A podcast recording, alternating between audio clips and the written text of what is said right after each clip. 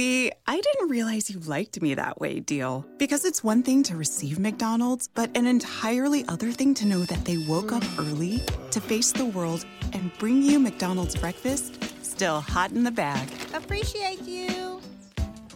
There's a deal for every morning. Now grab two loaded sausage burritos for only three bucks. Prices and participation may vary. Single item at regular price cannot be combined with any other offer or combo meal. Ba-da-ba-ba-ba. Oigan, ¿ustedes vieron esa película, la primera que salió de Pokémon? Yo me acuerdo que la vi en el cine y lloré muchísimo. Mis traumas infantiles tienen nombre y se llaman Ash, hecho piedra y Pikachu llorando por él. Pica, pica.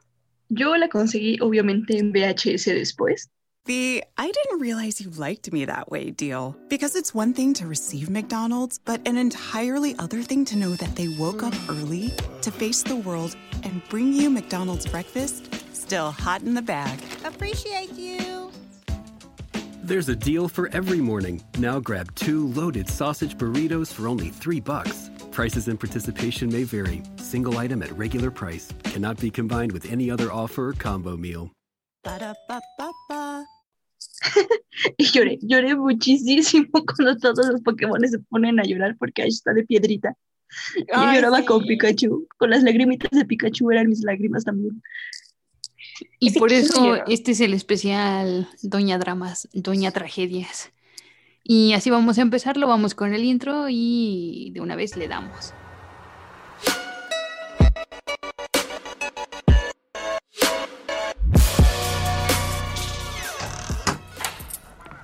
Vaya, creo que es un hermoso día para hacer un hikikomori. Creo que iré por mi maruchita Naloxo.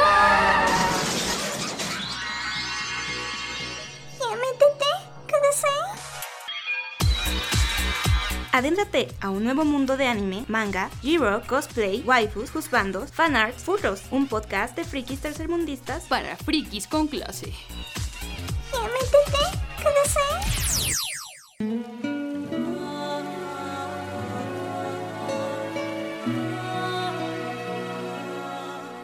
Otakus, nakamas, gente que no se baña, bienvenidos a su podcast favorito, ya métete kudasai. Y yo soy Alex Uchoja y estoy en compañía de vuelta con mis grandes amigas. Aquí tenemos a Lucia. Hola, hola. ¿Listos para llorar? Exacto. Y de tanto llorar ya se puso mamadísima Marilloyos. Hola, hola, ya alcancé un nuevo nivel porque Doña Tragedias es mi segundo nombre. Exacto. Y por eso en este especial les vamos a hablar de aquellos animes que nos han hecho llorar. Sí vamos a hablar de animes puramente trágicos, o sea, de drama completamente, pero también vamos a hacer algunas menciones de animes que no son completamente de drama, pero que nos hicieron llorar igualmente. Así es, para que comprueben que todo nos hace llorar. Sí, sí, de hecho, disclaimer, todo nos hace llorar. Es que yo lloro por capítulo dramático triste y por algo muy bonito también. A veces lloro así de, ay, esto es hermoso. Y también lloro con comerciales. O sea, Ah, mi, nivel de, de ser una chillona llega a llorar con comerciales. Así cuando los hacen muy emotivos, lloro. Lloro con un comercial, no sé, de una cerveza. Ajá, desde los de apoyo al cáncer, a la lucha del cáncer, de fibrosis quística y así, hasta, um, no sé, el comercial de las papitas. Ya. no, Eso es no un no nuevo nivel alcanzado. A- Además te entiendo completamente. Yo en diciembre lloré con un eh, comercial de Doritos, pero así a moco suelto, ¿eh? Así de cuando necesito un pretexto para llorar, tengo que ver un comercial emotivo. Ay, Mira, que- si, si yo soy de esas de una lloradita y a dormir. oye, eso, mm, eso se interpreta diferente a veces. No, pero yo es, es que los comerciales este año también se pusieron muy, muy emotivos y muy entre bonitos y feos. Porque te decían, no, es que en esta pandemia hay que cuidarnos, aunque sea a la distancia, y te ponían la- a la familia como de lado a lado, ¿no? Todo digital y así de, no. Sí, bueno, es que sí nos pegó. Es un momento extraño de nuestras vidas. Así es. Me, me conociste en un momento muy extraño. Nos, ustedes, te escuchas, nos, nos conocieron en un momento muy extraño de nuestras vidas. Ay, sí, de verdad, de hecho, de la pandemia surgió este, este podcast de no saber qué hacer con nuestras vidas durante la pandemia. Como somos Sí. otro podcast más de la pandemia. Pero un podcast Este que debió podcast sufrir, pandemial. Pero debió Ajá. surgir desde antes porque tenemos demasiados años de frikis aquí comprimidos. No, y, de- y debió salir a- antes porque lo pospusimos mucho. Pues antes de que saliera la moda, todavía, ah, ajá, a inicios del año, como que ya estábamos contando pu- puro chismecito friki y puras recomendaciones buenas. Oh, sí, recuerdo esas recomendaciones. Aún las tengo pendientes. Pero, ¿con qué comenzar? ¿Con qué comenzar a hablar sobre la tragedia? ¿Qué les parece si primero definimos por qué nos hacen llorar estos animes o qué necesita un anime para hacernos llorar? Yo creo que necesita, o sea, además de una muy buena trama, como esta combinación emotiva, sí, porque de por sí sabemos que los personajes de anime suelen ser muy expresivos, ¿no? Y- pero también suelen contarnos las historias un poquito distintas y que estas combinadas con sus soundtracks se vuelven una cosa, señores, muy emotiva, tanto puede ser el lado positivo, como que muy emotivo, feliz, o una de verdad, una tragedia. Es la combinación de historia, drama y la música. Eso sí, la música es la que pega. Yo creo que es como que el- lo que no te das cuenta, pero la música es lo que te está pegando. Y este, hay a veces los colores. También Ujú. la- much- a veces Mm. tienen que ver. Por ejemplo, Sí. un ej- eh, Gilby. Todas las películas de Ghibli son este como para eso. También. Sí. Te ponen no te el, el olvides azul de- triste. No te olvides de los sollozos japoneses. Porque yo no sé si los japoneses tal vez es que no lloran mucho. Y cuando lo hacen, lo hacen a, a moco suelto, pero así a gritos, ¿sabes?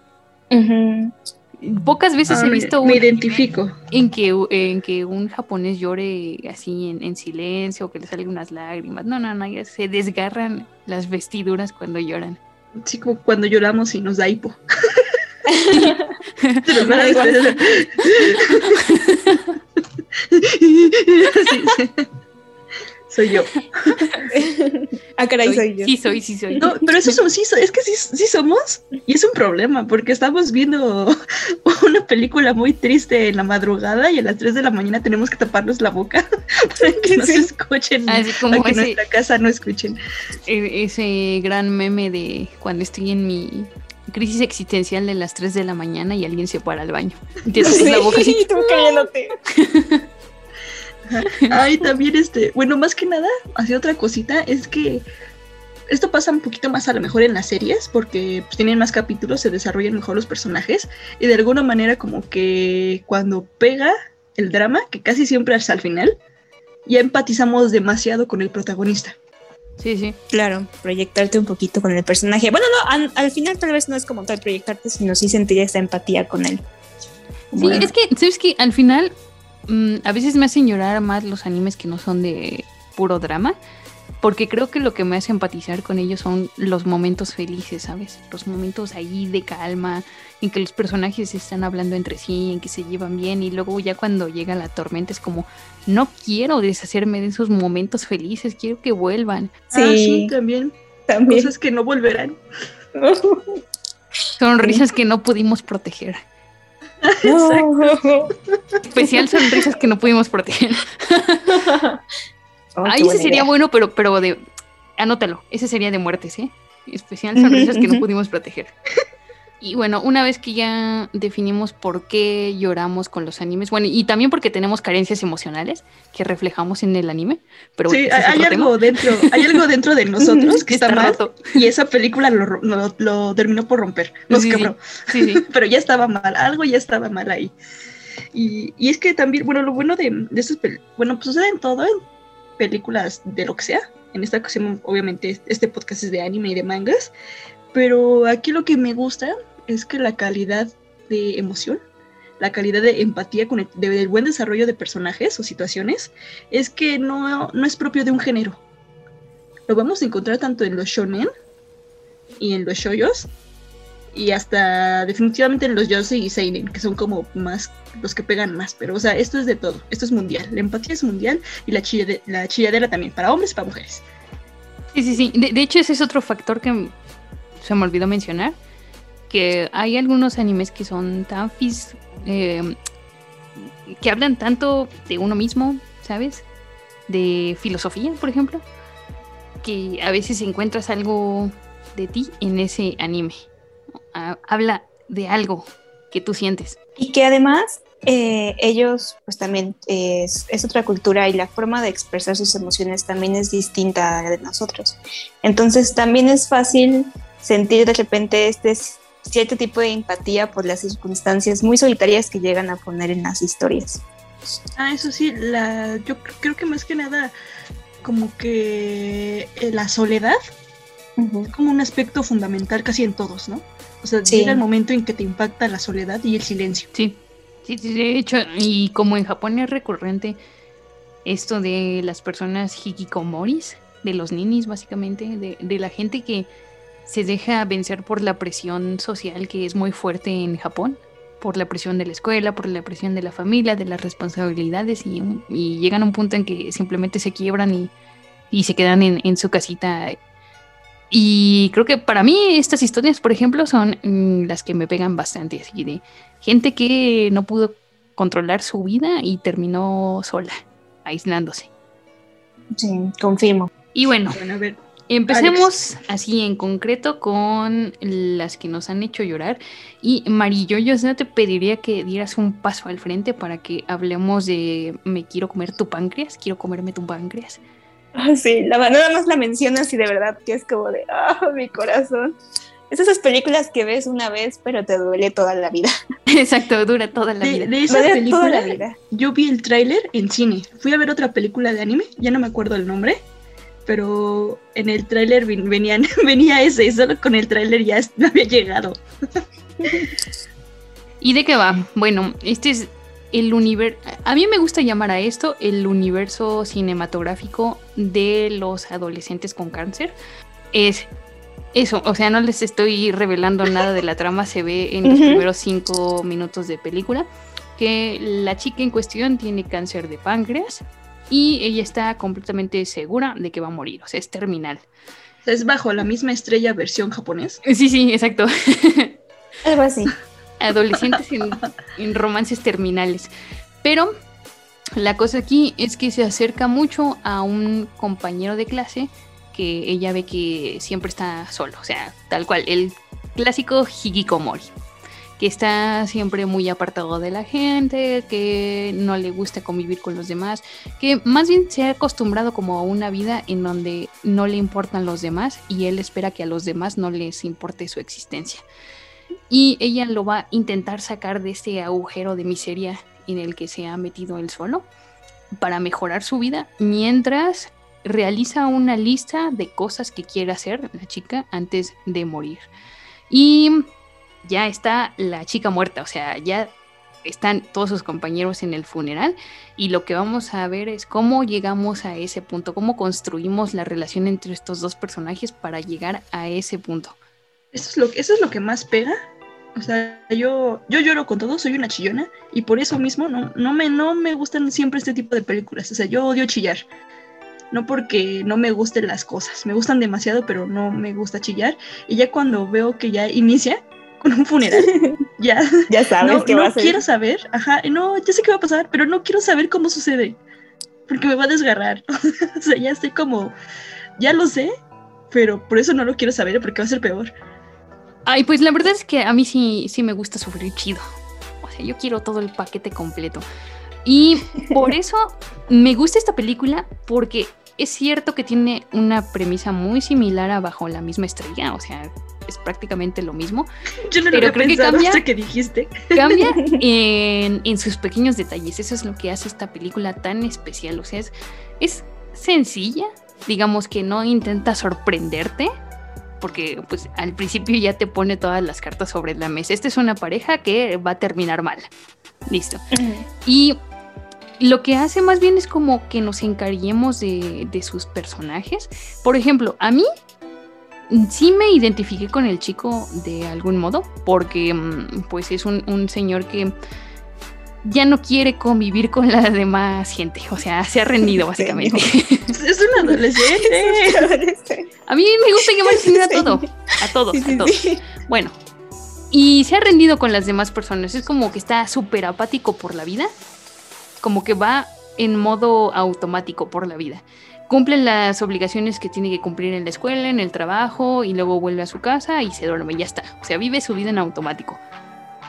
Y entonces llega esta chica que, aunque tiene una sentencia de muerte sobre su cabeza, por así decirlo, es una persona que vive más plenamente que él. Y lo que para ella es vivir, em, no, es, no es cumplir estos sueños súper exóticos de, ay, ya que me voy a morir, tengo nueve meses de vida, pues me voy a ir a, a, las Indias a buscarme a mí mismo o voy a saltar en paracaídas. No, para ella lo que significa disfrutar sus últimos meses de vida es poder pasar una vida cotidiana, poder disfrutar de una vida de un adolescente normal, pero sobre todo poder interactuar con otras personas, poder formar lazos con otras personas. Es decir, que como que ella eh, vive cuando se reconoce en otros, porque esa es como su mayor virtud, que es una chica muy simpática, que le cae bien a todos, que hace que todos eh, le hablen, digamos, y, y, ella no puede estar sola, digamos, su, su, mayor virtud se ve cuando está acompañada de otros. Pero a ella la trae el chico porque es todo lo contrario. Él no necesita de otros, no necesita que otros validen su existencia para ser un chico interesante, es como súper introvertido y él mismo se basta para hacerse interesante. Y vamos a ver cómo ambos personajes se comparten estas vivencias. Es cierto que ella como que lo ayuda a él a salir más del hoyo, o sea, a ser una persona mucho más abierta, más amable, que haga relaciones con los demás, porque también él es como muy paranoico, ¿no? Así de, no quiero hablarle a las otras personas porque seguro están pensando que soy un raro, seguro están pensando uh -huh. que les caigo mal, seguro están pensando que, que, soy muy aburrido. Y la chica le dice, la verdad todo esto está en tu cabeza, o sea, eres un paranoico porque o a las personas no les importa tu, tu existencia o hay personas que sí se quieren acercar contigo, pero como que tú eres muy huraño, ¿no? Pones ahí tu barrera y no quieres acercarte a ellas. Y, y eso, o sea, a mí me costó primero empatizar con el chico porque sí, yo soy una persona cerrada como él, pero es que él era mucho más, o sea, él era el triple de cerrado, es como la chica quería literal arrastrarlo, porque así lo dice al principio de la película, dice, te voy a arrastrar en mis últimos meses de vida. A, a, que vivas unas aventurillas conmigo. Y el tipo se resiste, o sea, 45 pinches minutos del tipo resistiéndote. Y yo, como, ¿has visto este hermoso ser de luz que te, que te está llevando de la mano por el buen camino? Y tú todavía sigues ahí todo meco resistiéndote. Pero al final, él mismo rompe sus barreras emocionales. Y mm, bueno, no les voy a contar un plot, porque sí hay como un pequeño plot, digamos. Pero um, al final logra sentir algo por ella, o sea, logra abrirse a otras personas. Termina hecho un mar de lágrimas, igual que yo, una sopa. yo lloré, yo, yo, me quebré y me empecé a llorar cuando él empieza a llorar. O sea, de verdad, es como de aguántalo, aguántalo. Lo intenté aguantar en toda la película, pero cuando llega esa parte crucial es como adiós, adiós estabilidad emocional. Sí, sí, sí, sí. también cuando, cuando, los protas lloran, tú también lloras. Sí. también así, Aparte del güey todo, todo solemne, todavía le dice a, a, a, la mamá de la chica, oiga, ¿me permite llorar? O sea, como... Sí, sí, sí, es como de, no, no, no. A, a, mí algo que me, que me gustó también de la historia, como bien mencionabas, es que la chica quiere vivir en algo cotidiano y por esto mismo, o sea, no quiere que la vean como de, ay, pobrecita, es la chica con cáncer que va a todos lados con sus, como mencionaste lo de la misma estrella, que todo el tiempo va ahí con su tratamiento a todas partes, tratando de vivir una vida normal, o sea, no, nadie sabe. O sea, la única persona con la que comparte el secreto de que le queda poco tiempo de vida es este chico.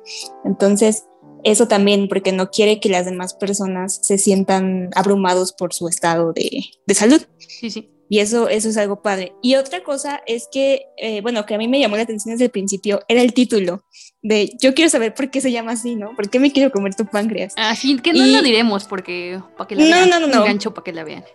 Es, es algo completamente simbólico, pero me encantó. O sea, cuando todo tiene sentido también es como de, ay, no, ¿dónde quedó mi, mi estabilidad emocional? Y, es... y, de hecho, justo porque no se regocija en la miseria de la protagonista, o sea, uh -huh, uh -huh. en ningún momento la vemos asistir a sus tratamientos o, o, incluso estar enferma, o sea, solo una vez está como en el uh -huh. hospital, pero no, enferma, enferma no se ve, o sea, todo el tiempo se ve como una chica normal. Y es más bien que a mí me gusta porque se regocija en los momentos felices de la relación. Y cuando todo esto se acaba, por eso empiezas a llorar como lo haces. Sí, sí, sí. Y también que hay así un mini, mini ganchito también, es que hay, hay una referencia an- tanto en anim- animación como en hablada sobre una parte del principito. Mm, sí. Esa, esa parte también me encantó, me encantó la historia, que le agre- agregaran todo eso. Sí, No es que está... que, que al final mi teoría es que mm, tiene que ver con el principito porque digamos que él era la flor de ella, ¿no? Ella era el principito, la flor era el tipo y ella lo fue cosechando, o sea, como volviendo una mejor persona.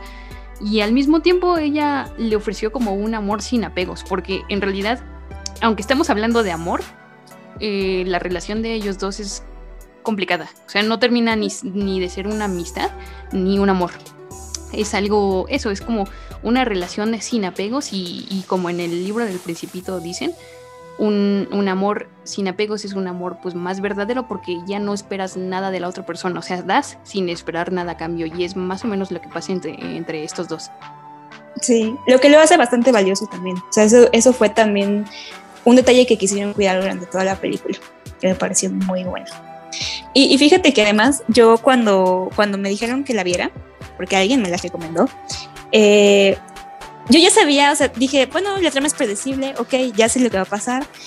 Eh, cuando empezó a ver este pequeño plot twist que no vamos a mencionar, también me di cuenta de él y dije, ok, en algún momento va a ocurrir. Pero incluso con todo eso y sabiendo todo lo que va a pasar, te llega, o sea, te llega porque te llega tanto en historia, en toda la sencillez que, que te van pasando y todo lo, lo que simboliza mientras te van contando la historia. Y que además, que decir que los créditos, o sea, la canción de los créditos es como si le estuviera cantando también de este chico o como si fuera él. ¿sí? Vaya, no, terminas devastado realmente. Hay 10 lagrimones, de verdad, 10 de 10 lagrimones. Excelente servicio para limpiar tus, tus pulmones. Una- cuando, cuando es canción triste, voy a poner el meme de uh, va a llorar. ya va a llorar. Yo me hice un suéter con mis lágrimas porque la verdad estuve como una semana en depresión. Sí, sí, sí, sí, es muy triste porque pues al final, aunque sepas en qué va a acabar, uno no está preparado para despedirse. O sea, no importa cuánto lo pienses, uno nunca va a estar preparado para despedirse de esta vida. Exacto.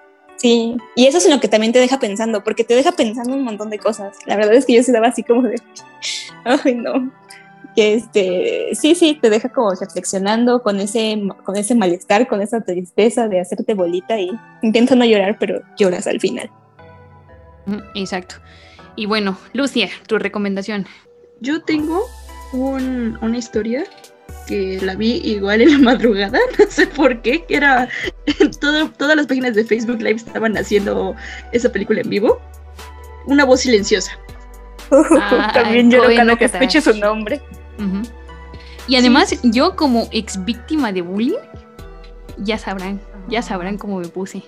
Así como, sí, ¿cómo que- te atreves, pedazo de hacerle esto a esta niña tan dulce y pura?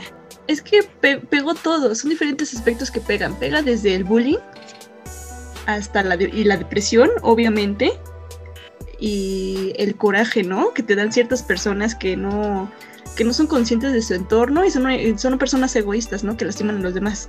O sea, son como que tres sentimientos que te llegan así, de momento. Bueno, y bueno, es la película, ¿eh? Porque me- a mí, yo, yo así derramé las lágrimas de un año, yo creo, en esta película cuando la vi. Y todavía me dijeron, alguien me dijo, y, en el, y el manga está más bu- bueno. Así de, dame tu definición de que está más bueno. no, pues es que los desarrollos, están más desarrollados los personajes, ya en mis situaciones. Y me comentan así más personajes que todavía la cagaron de bullying. Sí. Dije, no, no la quiero, no, gracias, gracias. de hecho, ahí la dejo. incluso había escuchado que el profesor le Sí. hace bullying. Ay, A ver, sí es cierto, maldito, sí es cierto, me acordé. No, sí está peor, sí está peor. Eh, es una, bueno, son niños, son, están en primaria, me parece, ¿no? O sea, son pequeñitos, tienen en- entre 8 años, pongámosle. Y entonces llega al salón una nueva compañera, que es algo especial. Y pues es que la chica es sorda. Es una chica común y corriente, pero es sorda. Y entonces aquí como que se va, va, se va elevando la, la- distinción, la diferencia de lo que es como que hacer una maldad allá pasarte de verga. y es que los niños son este mm, hace mucho vi que a, los niños había como que también enseñarles a diferenciar entre la tolerancia, el bien y el mal, porque los niños son crueles. No lo saben, pero los niños son crueles y, les y se les hace eso muy normal. Y aquí es lo que le hacen a la niña. Van así como que de bromitas porque no es no escucha. Y también, por ejemplo, ella todo el tiempo trata de hacer amigos y va con su libreta Así de, ¿quieres ser mi amigo? ¿Quieres ser mi amigo? Y pues ella usa lenguaje de señas. Y pues estos son ya los tres aspectos que la, la pobre niña no se la acaban, ¿no? Y acá hay un tipo, la, niña es Nishimiya y el tipo es este, Ishida este tipo hace cuenta que es el niño cool, el niño popular, ¿no? Del salón y todos son sus amigos y jijiji, jajaja. Y entonces, obviamente, eh, inicia a hacer como que las maldades a ella, que es su compañera de al lado, que todo el tiempo le está diciendo, ¿quieres ser mi amigo? ¿Quieres ser mi amigo? Y como él es como el líder, pues todos los otros le siguen. Y le van siguiendo y le van siguiendo, y aquí se mete incluso hasta también el profesor, que es un tipo bien culero, porque así se hace de que no ve lo ignora, ignora todo este bullying que le hacen a la chica. Y todavía la chica, pues la pobre Shoko todavía aguanta, ¿no? Aguanta muchísimo, aguanta todo lo que le hace porque pues ella sabe que así es, porque pues tiene ese problema, ella está consciente de su problema y le siguen tirando bullying. O sea, las escenas, y esto es la introducción. esto nada más es la introducción. Como los primeros 20 minutos. Exacto, como la primera media hora nada más, ¿eh? No, es menos. Para arriba. O sea, todo el bullying que le hacen a la chava es como el opening que como que ahí está una canción. Sí, sí. y lo, que me dio más así de, coraje fue que, o sea, la niña tiene sus aparatos, los auriculares especiales para la gente sorda y se los rompen los desgraciados. Ah, sí, varias veces. No, aparte es que escala hasta lo físico, o sea, porque yo recuerdo una escena en donde... La lastiman para quitárselos. Ajá, exacto. El tipo la lastima para quitárselos. Ya cuando... creo que es la chica también. Y eh, hasta ahí él como que empieza a ser un, un, poquito consciente que la lastimó porque sangra. Y la otra tipa todavía como que sonríe. Y él está consciente, pero de, su, de que él es consciente de su misma culerada que hizo. Se enoja consigo mismo. Y como es un niño que no sabe expresar sus emociones, pues todavía hasta se vuelve más agresivo contra ella. Pero en sí fue una conciencia que él tuvo. De que, ah, no manches, me pasé de culero y nadie me dijo nada, ¿no? Pero entre es, que... es tu culpa, es tu culpa. Entonces, esta, es que es esto que sienten como que lo, lo exteriorizan y dicen, es tu culpa. Y así inicia, y entonces de momento, llega el, llega el momento en que le dicen, no, pues la chica ya no viene, porque pues la molestaban, ¿no? Entonces empiezan, ay, ¿quién la molestaba? Era él, era el, Ishida, era Ishida. Y así. y todos le dan la espalda. Y todos le dan la espalda, sí, o sea, y le regresan así como que este sí fue como que no es el karma, pero solo son él, él era un culero y todos los niños también eran culeros crueles. Y como son igual que él o eran igual que él, le dan la espalda. Y ahora él termina siendo el chico bulliado porque él era el bullying y lo lo ignoran, ¿no? Que es otra forma de bullying. Lo empiezan a ignorar, lo ignoran, lo ignoran y termina la primaria, comienza la secundaria y sigue siendo ignorado o sea, tres años de que lo ignoran, ¿no? Hasta que llega la prepa y se reencuentra con esta chica, con Ishimiya. Pero aquí el personaje ya está totalmente cambiado. O sea, ya le pegó, le pegaron sus acciones, que él, todo lo que le pasó fue por portarse mal con esta chica que solo quería ser amigos. Y tiene este tipo de conciencia, porque la verdad, tú lo odias, al inicio lo odias así, así a todo lo que da. Pero la verdad, su lado, esta revolución que le hicieron de le dieron la vuelta a sus sentimientos y a su comportamiento, pues también termina sintiéndole un poquito de, de entre empatía, lástima, tristeza, porque ya es totalmente otro personaje. Y aquí va el desarrollo, ¿no? Se encuentra con Ishimiya y a ver qué pasa con el desarrollo de los otros chicos que igual hacían bullying. Porque no, no, o sea, ellos eran los, en sí como que eran los más culpables también. Sí, sí. pero es como un reencuentro también de, generaciones, ¿no? Así como cuando te encuentras al chico que te molestaba o a la chava que conocías que era así, pasan 10 años y pues a lo mejor a muchos les ha pasado, ¿no? Y ves que ya no, ya no son lo que eran. Y es raro, pero pues, ahora sí que así les pasó y aquí te pega la... Aquí te, es el bullying, pero te pega la depresión a más no poder, porque el chico también inicia Y estos son los primeros 15 minutos, ya queriéndose suicidar.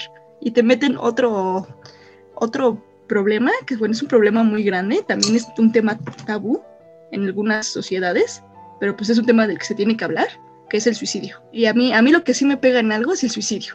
Sí, claro, es que sí es un problema muy fuerte en Japón, pero sí te dan a entender, o sea, porque te, de, de te sientes identificado con todos los personajes en algún punto de la historia, que es lo que también hablábamos en algún momento, que hay películas de estas en las que te ponen todos los contrastes, en las que ni un personaje es completamente bueno ni es completamente malo, porque tiene un porqué, o sea, tiene un porqué su, su, comportamiento, tiene un porqué cuando se da cuenta de lo que está haciendo y cuando se da cuenta de que hizo mal, ya, ya no puede prácticamente reparar las cosas porque ya tiene una imagen dentro de la escuela y pues termina siendo completamente bulleado. Y él como para también darse un poquito de alivio, también termina ignorando a todo el mundo. Porque también vemos que cuando, cuando está ese reencuentro, ya que está en otra escuela, también hay una persona que ya quiere ser su amigo, pero él se siente ya tan culpable que ni siquiera quiere hablar ya con nadie, o sea, ya no puede, como que está estancado en esta parte de, de ya no poder encajar en, en, donde está, en la sociedad. Ah, y es lo que, ajá, eso es algo que igual me pegó, porque, o sea, ves que él inicia su vida, bueno, digo que es esa escena primero, ¿no? Que es como un opening, y así cuando se va quedando solo, toda la gente, todo a su alrededor tiene una, una X, ¿no? Un tache en su sí. cara. Y es hasta como que vuelve a recuperar esta confianza que ya, ya estas personas ya les ve el rostro otra vez, que es algo, bueno, inclusive y a lo mejor es chance y hasta a mí sí me ha pasado, porque ya no, ya no los puedes ver a la cara, o sea, no tienes la confianza para ver a la gente a la cara y te vas quedando solo. O sea, es, es, así como que cuando ya, ajá, es, es, como esta soledad y depresión, ¿no? De que sientes que no confías o no puedes estar tú, no mereces a nadie y nadie te merece. Así, sí. una cuestión parecida. Sí, sí. Es como el camino hacia la redención de, de este chico, porque se centra más en él que uh -huh. en, en, la vida de ella, de la protagonista. Pero um, yo también he escuchado gente que tiene coraje contra, contra la chica muda. O sea, de verdad, he escuchado gente que dice ¿Sí? que tiene coraje contra la chica muda por no defenderse. Digamos, sí, como que dijiste... se les hace completamente irreal que alguien pueda aguantar tanto abuso sin defenderse y es como que le tienen en cono a ella por no defenderse. Pero Dijiste el otro punto que iba a decir. Bien, pues sí, que... y, y justo, justo lo voy a decir porque porque yo lo viví en carne propia. O sea, yo sé lo que se siente sufrir así como en silencio. Y hay una cosa aquí que yo siempre he dicho acerca del, del abuso en la escuela, del bullying, y es, o hay de dos sopas, hay de dos caminos o te vuelves una persona muy agresiva o muy a la defensiva todo el tiempo para sobrevivir, o te vuelves una persona muy hermética, muy cerrada, que lo soporta todo en silencio, como para que pase ese mal trago y poder sobrevivirlo. Y en este caso, por ejemplo, fue pues lo segundo, o sea, la chica lo aguantaba todo en silencio porque a veces uno no tiene como la fuerza de defenderse y si lo hace incluso a veces te va peor y es como hay que soportarlo en silencio, dejar que estos minutos pasen y, y, sobrevivir, digamos. Es como eso, como una técnica para sobrevivir a este bullying. Y por de eso es la. De hecho, a eso se refiere el título, ¿no? También. Uh -huh. O sea, no es de que la chica sí. no escuche o no pueda hablarte bien porque es sordomuda y no puedes comunicarte.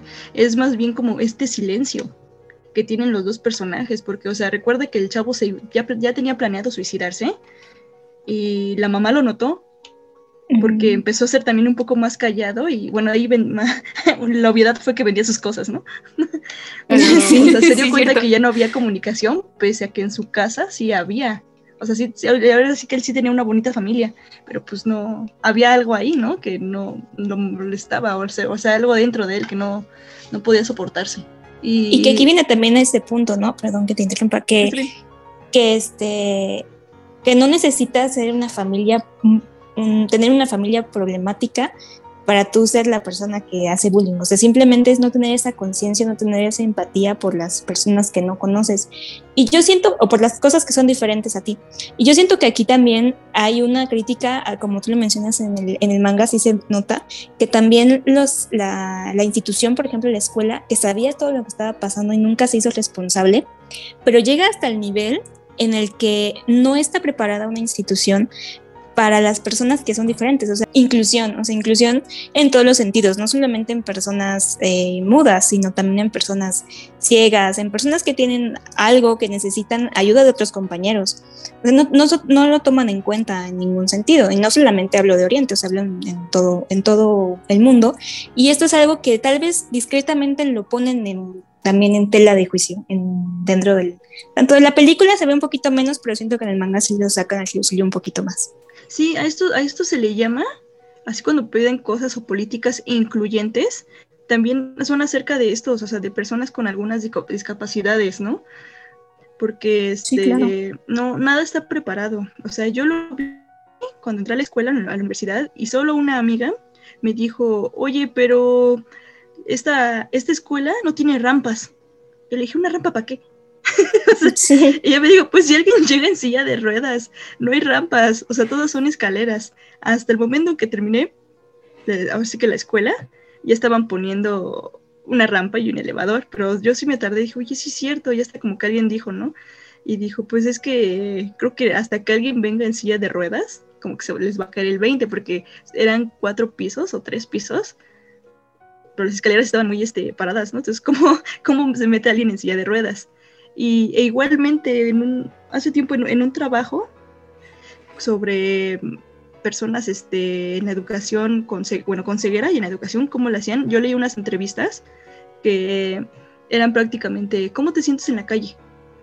Y, ahí contaban, pues mal, porque, o sea, tienen que tener como que, bueno, en eso a lo mejor Alex nos puede decir más, ¿no? Porque tienen que tener este pasos, o sea, tienen que contar pasos y te dicen es que las banquetas no tienen rampita. Y después de que leí esas, esas este, entrevistas, así ya cuando iba a cualquier calle de donde sea, ya empecé a darme cuenta, ¿no? Oye, sí es cierto, aquí no puedes. Sí, o sea, faltan, ya sea para que andes en muletas o, o silla de ruedas, o a una persona que no pueda ver, pues falta para que este, se suba, ¿no? Porque son las banquetas que literal, aparte de que están llenas de baches, y sus hoyos no tienen esta rampita, o sea, es directo escalón, directo escalón y bajada, directo escalón y bajada. Y eso ya después ya también lo vi con mi familia, ¿no? Que los tienes que estar agarrando. Y son, son esas se refieren a, cosas incluyentes, que son mínimas, son mínimas también, pero la gente no las ve. Y en este caso era la chica sorda, ¿no? Que decía, cómo tiene que ir a la escuela. Claro que tiene que ir a la escuela, pero pues ¿cómo va a aprender? Y la chica por eso traía su cuadernito todo el tiempo, porque tampoco nadie se iba a animar a hablar este lenguaje de señas. Y ella como que estaba también, y eso es también parte de lo triste, ¿no? Porque ella estaba muy emocionada, porque también les quería enseñar a sus amigos, y nadie la peló, desgraciado. Sí, la imagen esta de la niña con su libreta de quiere ser mi amigo, y pues lo ponían en Facebook y todo así como de, sí, todos sí, yo chillamos. Todo, y todos, lloraban. sí. Es que sí, yo quería protegerla, de verdad. y es justo lo que dices, o sea, digamos que estas escuelas, instituciones, todo está como eh, normalizado, digamos, está estandarizado, eso es lo que quiero decir. Y mm, no se dan cuenta de que todas las personas tienen capacidades distintas. Y hay esta minoría eh, que por más que quiera aprender, por más ganas que tenga de involucrarse en las actividades con sus demás compañeros, por ejemplo, ella, ¿no? Que estaba siempre con su libretita, no tiene esas eh, facilidades para hacerlo. Y también quería hablar de otro tema que es incluso más actual, que es este actuar como pandillero del que nos hemos vuelto parte, eh, como este sistema rebaño en el que las personas acusan y condenan, o sea, son como juez y jurado de, de, cualquier acto que esté mal. Y esto lo vemos en redes sociales, por ejemplo, ¿no? Que nosotros en la vida diaria, bueno, por ejemplo, en la pandemia, ¿no? Es el ejemplo más claro. De, tú ves a una persona que en redes sociales está en Cancún, por ejemplo, ya sabes, todos estos reportajes de las playas de México están abarrotadas. Y ves los comentarios y es maldita gente inconsciente, que no piensan que se pueden contagiar, bla, bla, bla, bla, por eso México está como está, ¿no?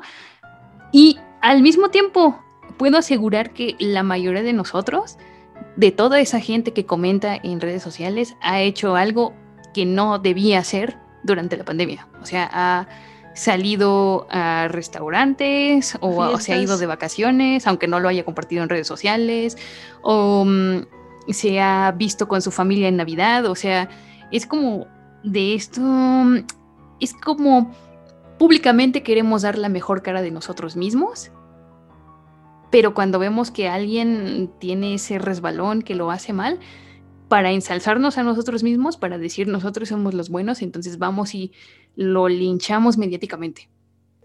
¿Qué Es es como lo esta que le hacen al, al protagonista? O Ujú. sea, todos los demás le dan la espalda y le dicen, él era, él era. Aunque todos tenían la culpa. Sí, Todos todos, culpa. todos fueron cómplices, sí, claro. Y aquí lo que le habías dicho de la otra chica, que es este Que es como, para mí era la bullying principal, que era una persona muy, muy egoísta, sin empatía. O sea, era el, el egoísmo puro, ¿no? El ego. Y, y eso que decías, que había, había gente que le daba la razón a ella. Es decir, ¿estás bien de la cabeza? ¿Es en serio? Sí. Eh, ya, bueno, con- yo simplemente deduje, los que le dieron la razón a Bueno, es porque son unos bullying. Y no lo quieren aceptar. Y no Mm, lo van a sí, sí, aceptar sí.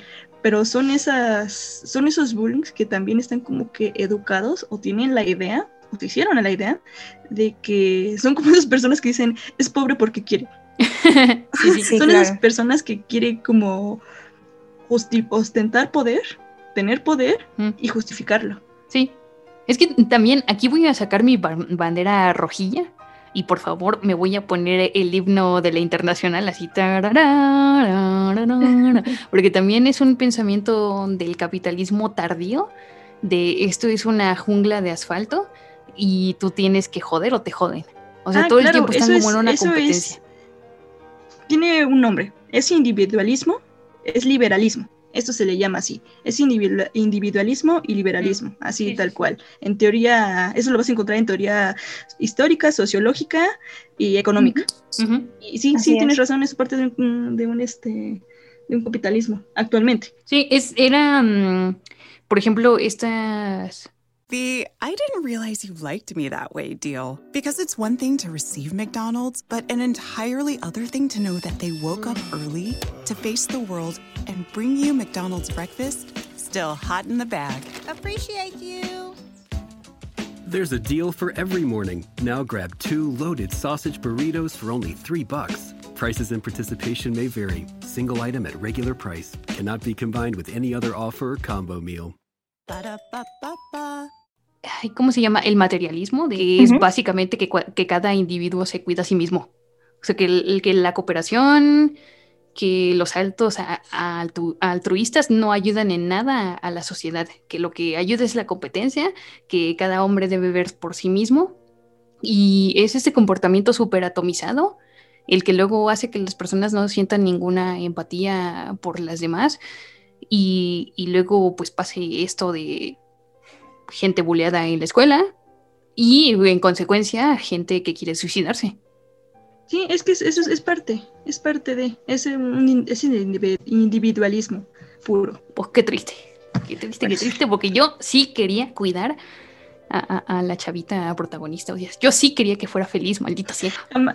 Después de ver esta película en la madrugada, les juro que jamás me he tapado la boca tanto y gritado a la almohada para que nadie más me escuchara. Ah, sí, Y el no. otro día me dijeron, ¿qué le pasó a Tania? De seguro tiene problemas con su novio. Así lo escuché, lo escuché, en, mi, lo escuché en mi casa. Y yo así de, no, vi un anime muy triste. Tenía los ojos así como sapo, hinchadísimo. Seguro que ni, ni te preocupas tanto por tu novio como lo hiciste por los protagonistas de esa película. Sí. Yo me quedé con ganas de, ay, necesito abrazar a alguien. No, Estaba yo- así como de, Yo era, un- era una mezcla entre sí llorar porque flashback de Vietnam, pero también coraje, o sea, de, de querer hacerle un calzón chino a esos pinches niños, pero de la asta bandera de la escuela, dejarlos ahí tres meses colgados. Pero sí nos, nos dio un poquito de satisfacción porque al final sí se agarraron de las greñas. Ah, sí, era así de, Sí, claro, es que eso tenía que pasar. Mm. Era demasiado como para que alguien no saliera. Y es una buena película porque no es el típico de adolescentes que solo son niños y ya. No, sí estaban involucrados los papás y la familia. Sí, O sea, y obviamente la familia no, en algún momento lo va a notar y se, no se va a quedar callada. Sí, porque incluso vemos que la mamá de Nishimiya, ella, este, no, no acepta al chico otra vez porque lo invita creo que a comer a su casa o algo así. Sí. y, y, la mamá le recrimina todo eso porque es como de cómo te atreves después de hacerle pasar todo ese trauma. Pero pues él ya es otra persona, o sea, si él realmente sí se nota el cambio que tiene de inconsciencia sobre todo. Yo también me sentí mal por ese tipo porque después en, en algún punto de la historia, pues es que sí, también pues sí, todo el mundo comete errores y te puedes dar cuenta de eso y tratar de, él estaba tratando de, de enmendar todo, todo lo que había pasado de alguna manera y pues e, eso es lo más complicado, ¿no? Como que mm, cambiarte tu imagen que ya está hecha un desastre por todas tantas generaciones, tantos años, pues era muy complicado. Y la chica era un pancito dulce. Ay, sí. Así demasiado, o sea, no, no me empalagó, pero es que era un pancito dulce así blandito, hermoso, porque, o sea, es que ella se sentía incluso hasta mal porque el chico era bulliado. Mm. Sí. Y claro, en vez de decirle, pues te bulliaron. ¿Te lo mereces? pues, este tipo tenía la culpa o porque somos mm. unos culeros. No, también se la regresan. Pues es que tú tuviste la culpa que a él le hiciéramos esto. No mames. Sí, sí. ya, a ver, ya, siguiente, siguiente, porque... Sí, no, no, porque con, lo que le... Ya enojamos. Con lo que le quiera hacer esos niños me van a denunciar al DIF. Sí, sí, sí. pero bueno, sí, todavía eran niños, eran adolescentes, tienes razón. Sí, bueno, sí, adolescentes. Todavía tenemos, pero todavía nos alcanza la, nos llega la demanda. Sí, sí, sí, todavía, todavía eran menores de edad, así que no podemos salvarnos. Ok. Bueno, yo quiero comentar uno que vi el día de hoy, pero lo vi completito, o sea, perdí la noción del tiempo, madre de Dios, qué horror. y acabé con agotamiento mental porque vi los 11 capítulos de Anohana que están en Netflix. Ufas, ufas amigos. A ver, la sinopsis va de un grupo de amigos, eh, son chiquitos todavía, cuando uno de, cuando una amiga de ellos muere en un trágico accidente. Y entonces, mientras jugaban. exacto, y ahora ya estamos en el presente y a uno de los chicos, digamos, el que más la quería, se le aparece en forma de, de fantasma. Y al parecer tiene que cumplir el deseo más querido de ella para que pueda irse a descansar. Y para ello va a tener que juntar a su antigua pandilla, porque después de la muerte de ella, pues todos tienen como secuelas emocionales y, se vuelven distantes unos de otros. La cosa aquí es que, a pesar de esto que les estoy contando, que parece súper dramático todo el tiempo, en realidad es una serie que tira más por la comedia y los momentos bonitos de estar con tus amigos, tener una especie de, club de amigos, hacer cosas, hacer fiestas, parrilladas. Y, como que la niña solo es el, la niña muerta solo es el vehículo para que ellos se vuelvan a reencontrar. Y me gusta, uno por ese punto, ¿no? Que hay cosas felices, hay cosas que rescatar de estas personas. No todo en su vida es súper miserable, o sea, no es, no es porno miseria, no es como hacerte llorar porque todo en la vida de esta gente es súper infeliz, sino que hay momentos increíblemente felices, pero que ellos mismos se los están perdiendo porque están muy dolidos por la muerte de la chica porque se sienten culpables. O sea, todo el mundo ahí se siente culpable por porque la niña murió. Nunca, nunca creí escuchar el término pornomiseria en este podcast. es que desde que lo descubrí no puedo dejar de usarlo, maldita sea. y el, asunto aquí es que, por ejemplo, igual me identifico con el, con el protagonista porque como el de quiero comerme tu páncreas es otro hikikomori que se encerró en sí mismo. Y mm, porque a él también se le muere la madre, entonces un día deja de ir a la escuela y ya simplemente como su papá no le dice nada, pues eh, así vive su vida de hikikomori en su cuarto, viendo películas, eh, jugando videojuegos, comiendo y volviendo a dormir en un ciclo interminable. Y no es hasta que viene esta fantasma a darle una especie de sentido a su vida que vuelve un poco a, mm, reencaminarse, digamos. Y me gusta este mensaje porque mm, en una parte él bien lo dice, de volverte una persona antisocial es súper fácil. O sea, dice, es fácil el primer día no ir a la escuela. Y como el primer día te resultó fácil no ir a la escuela, pues dices uno más, y uno más, y uno más, y uno más, y uno más, hasta que estás encerrado en ti mismo. Y a veces uno no tiene la fuerza suficiente para salir de esa situación. O sea, eh, no es como esta autoayuda barata de si quieres puedes. O sea, eres pobre porque quieres. La fuerza de voluntad está en ti. No, a veces de verdad hay un problema ahí psicológico que uno no puede vencer solo. Y aquí lo que te dice es, es que debes hablarlo con los demás, debes expresar esos sentimientos. Porque, bueno, es que no quiero contar el deseo final, pero más o menos va por, por ese camino de lo que te enseña es que no puedes guardarte todos esos sentimientos malos de culpa, tienes que externarlo con alguien más, con alguien que te quiera, con tu familia, con tus amigos, para que ellos te ayuden a, salir del hoyo, porque si no, tú mismo vas a estar cavando, cavando y cavando y de eso jamás vas a salir. Y al final, pues sí, es súper triste porque ya sabemos que la, que la chica está muerta, que es un fantasma y al final pues va a tener que irse. Y la despedida es súper emotiva. Estoy llorando otra vez. Oh, sí, Yo solo vi llorar me encontré scrolleando Facebook, me encontré el video de esa despedida. no tenía ni idea de qué hablaban, ah, quiénes eran los personajes y lloré. lloré es que sí, sin contexto lloras. Sí, sin contexto lloras. Incluso. Mm. Y no sé por qué no les estoy diciendo spoilers si esta serie ya tiene como 10 años, pero bueno.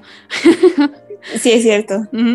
Pero sí, el, el final es súper emotivo. Aunque yo le decía a Amarillos que quizás no me pegó tanto como, como otras, como la de Quiero comerme tu páncreas, que también es, es muy parecida, porque yo tengo un problema con las lolis.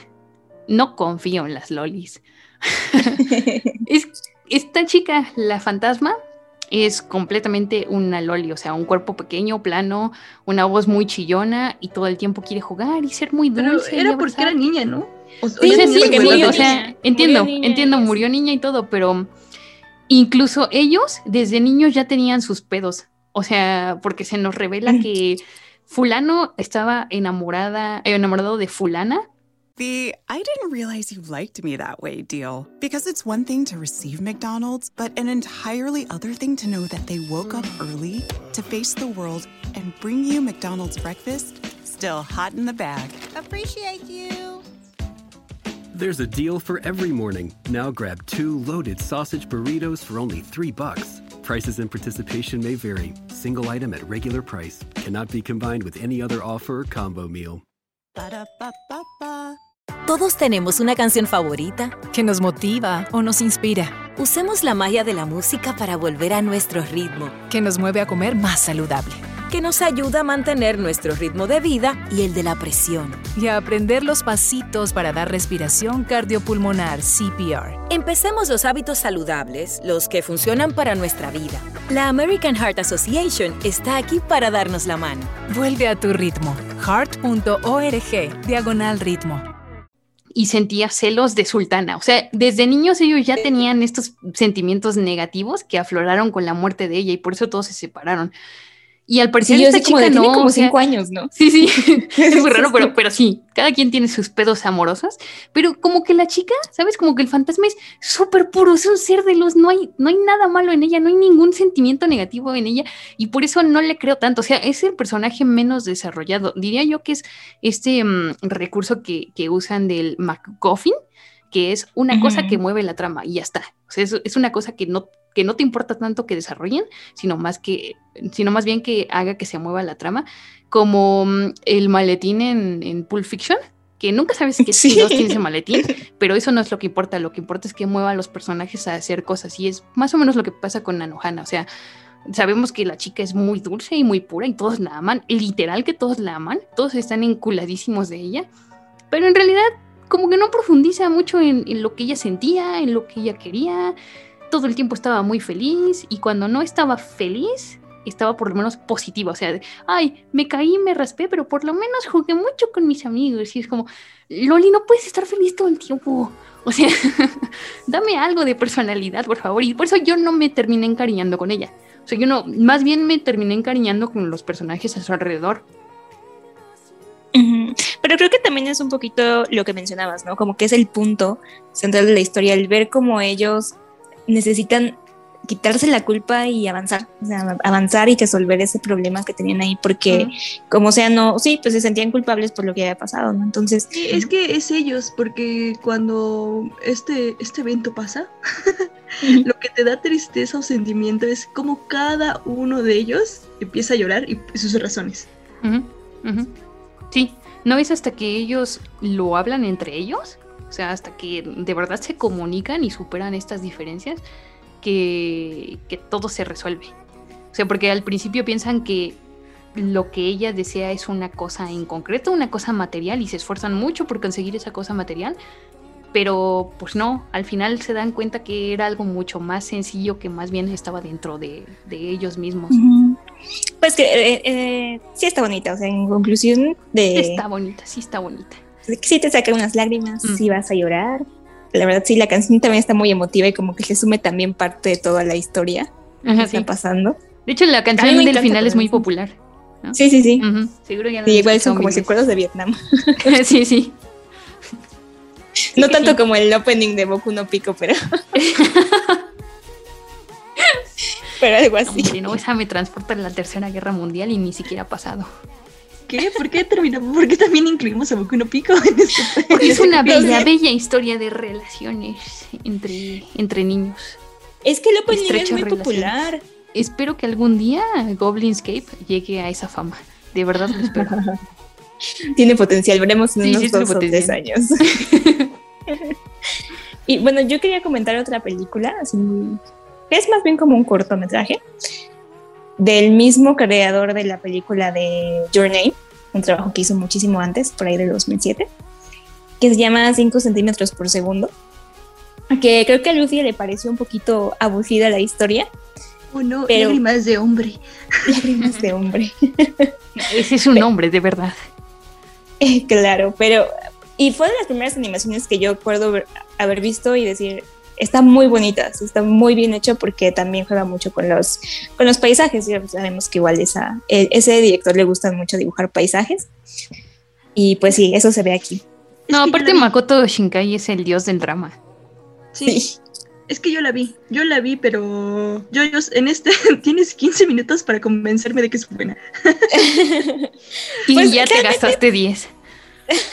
buena, Mm, tendríamos que realizar varias cosas para decir que es buena, porque la trama en sí es muy sencilla, o sea, aparentemente la trama es, es, es muy sencilla y al principio yo recuerdo que en ese tiempo había salido como en tres partes distintas porque parecían como ovas, pero después lo hicieron un corto o no sé si solamente yo lo vi así, no, no sé qué pasó ahí, porque vi que aparecía como cortometraje y dura como 40 minutos aproximadamente y vemos una vida muy sencilla entre los dos personajes principales que entran a una escuela, eh, es la escuela primaria, y en el que ambos sufren bullying.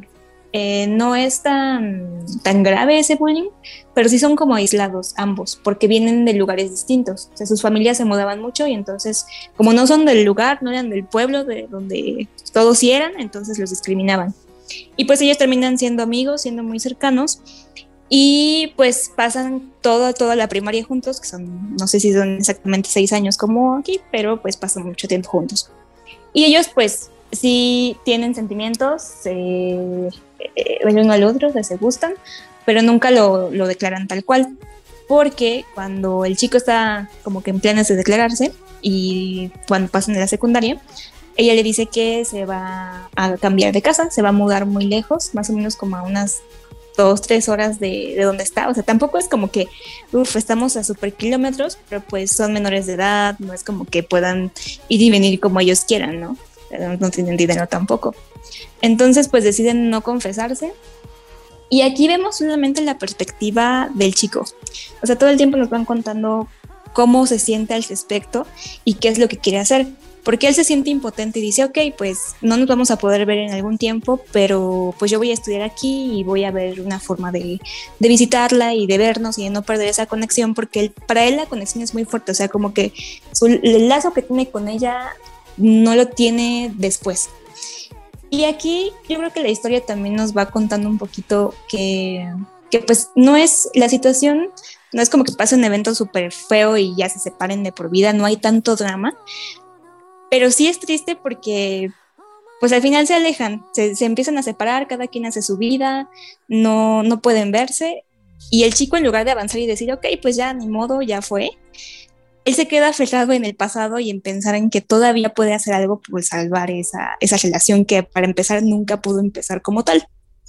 Eh, hace un intento por ir a verla, pero justamente cuando la va a ver, porque es un viaje de, de, ida y vuelta, es en una tormenta de nieve y él se queda atascado como tres horas dentro de la tormenta.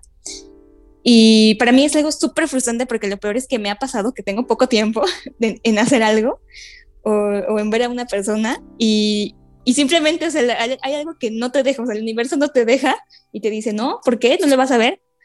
Y, y, se queda ahí varado como dos horas. Cuando llega, él se piensa confesar, pero pues yo creo que también se da cuenta que no tiene sentido porque no la va, no tiene oportunidades de verla tan seguido y no, no puede surgir una relación de eso. Eh, se ven como dos horas también, nada más en la estación, y se prometen que van a hacer todo lo posible por reencontrarse. Entonces es algo que él se toma muy en serio porque después de eso, pasando la secundaria, incluso se ve que hay personas que intentan acercarse a él, otras chicas que intentan acercarse a él, pero pues él simplemente, y no nada más es con relaciones amorosas, sino con todo, o sea, se aleja de todo el mundo y simplemente está obstinado con, con saber qué puede hacer para regresar a, su, a, a verla a ella. Y en algún momento de la historia, pues también se pierde. O sea, ya no es como que ya sabe que todo está perdido, pero simplemente no pudo continuar, o sea, se quedó ahí estancado. Y es como de, ya no inventes, supéralo. Pero yo a la mitad de la película estaba así como de, no, ¿por qué? Porque es, es como que estás sintiendo su soledad en algún momento, así te vas empatizando con... O hay de, igual, aquí hay como de dos sopas. O te termina hartando el personaje y decir, ay, ya, está muy aburrido. O terminas diciendo, yo te comprendo. es como esas dos, esos dos contrastes. A y... mí me pasó lo primero. te pasó lo primero, así como de, ya. Es que era su... O sea, lo entiendo porque es algo como de... del primer amor, ¿no? Como de no vas a olvidar tu primer amor. Pero igual lo digo, pues supéralo, porque estaban muy chiquitos. Pero entiendo que es esta parte de que gracias a ella, pues superó más cosas. Pero pues la verdad, superó cosas, pero se estancó en otras. Y a lo mejor lo desesperante para mí fue que estaban muy chiquitas. Mm. Pero pues también entiendo que es como esta onda del romance en la adolescencia. Sí, Tania sí. Chat y Marillo Just Virgin. Tania Chat ya supera el Marillo Just Virgin. No, ¿por qué? No puede ser. No, y es que a mí, a mí me pegó porque en algún momento, ya cuando en, en, esta parte final, o sea, porque van por etapas, o sea, al principio, cuando están juntos, hasta la secundaria que se tienen que separar, este, nos pasan una segunda parte, como un segundo argumento en el que él está en una isla, porque él también se va a vivir a otro lado, y hay una chica que intenta, pues, como que entrar en su vida, pero él de plano no lo deja, y no la deja, y hay una tercera parte donde ya están adultos, y él recibe una invitación, o más bien se entera que ella se va a casar porque si, si, si regresan a vivir a la misma ciudad cuando ya son adultos, pero pues él dice, ok, ya, ya no puedo establecer ninguna relación con ella porque ya ni siquiera la conozco, ya no sé ni siquiera quién es, ya pasó mucho tiempo y pues no puedo decirle a ella ni que tenga emociones por mí ni decir que yo tengo emociones por ella porque pues ya ni siquiera sé qué onda. O sea, simplemente eso es lo que pega, es la dura realidad de que sí, sí, sí. te quedas con la idea de una persona, uh -huh. pero pasan en, en tres años a 10 años o más, ya es otra persona, no la conoces. Sí, y aquí pasan creo que como, sí, como 10 años pasan desde de todo eso, en el que ves que él tiene una leve esperanza a que todo simplemente él se estanca y se queda en el pasado. Mm. Y yo así de, no, yo soy ese vato, ¿por qué?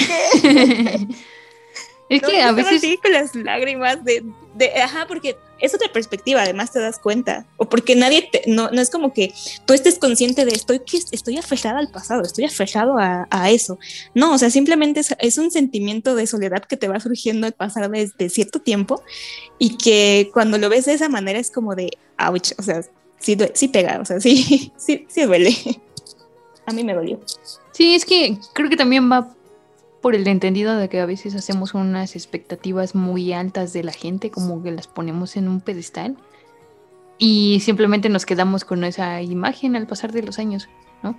Como no volvemos a, hablar con esa persona ni convivir con ella, es como nos quedamos con ese sueño idílico del pasado, porque a veces es que también ocurre eso, ¿sabes? Que pintamos el, el pasado de rosa, como con demasiada nostalgia y cuando lo, quizás cuando lo vivimos no era tan bonito que cuando que como lo recordamos.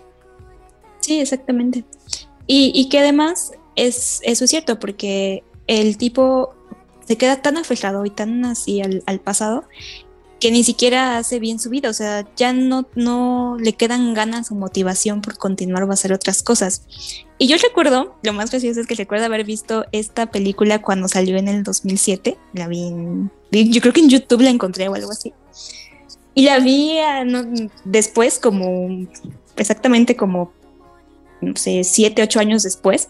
Y me pegó más la segunda vez que la vi, porque además dije, yo ya había visto esto, ¿por qué rayos no, vi? no, no lo pensé de otra manera?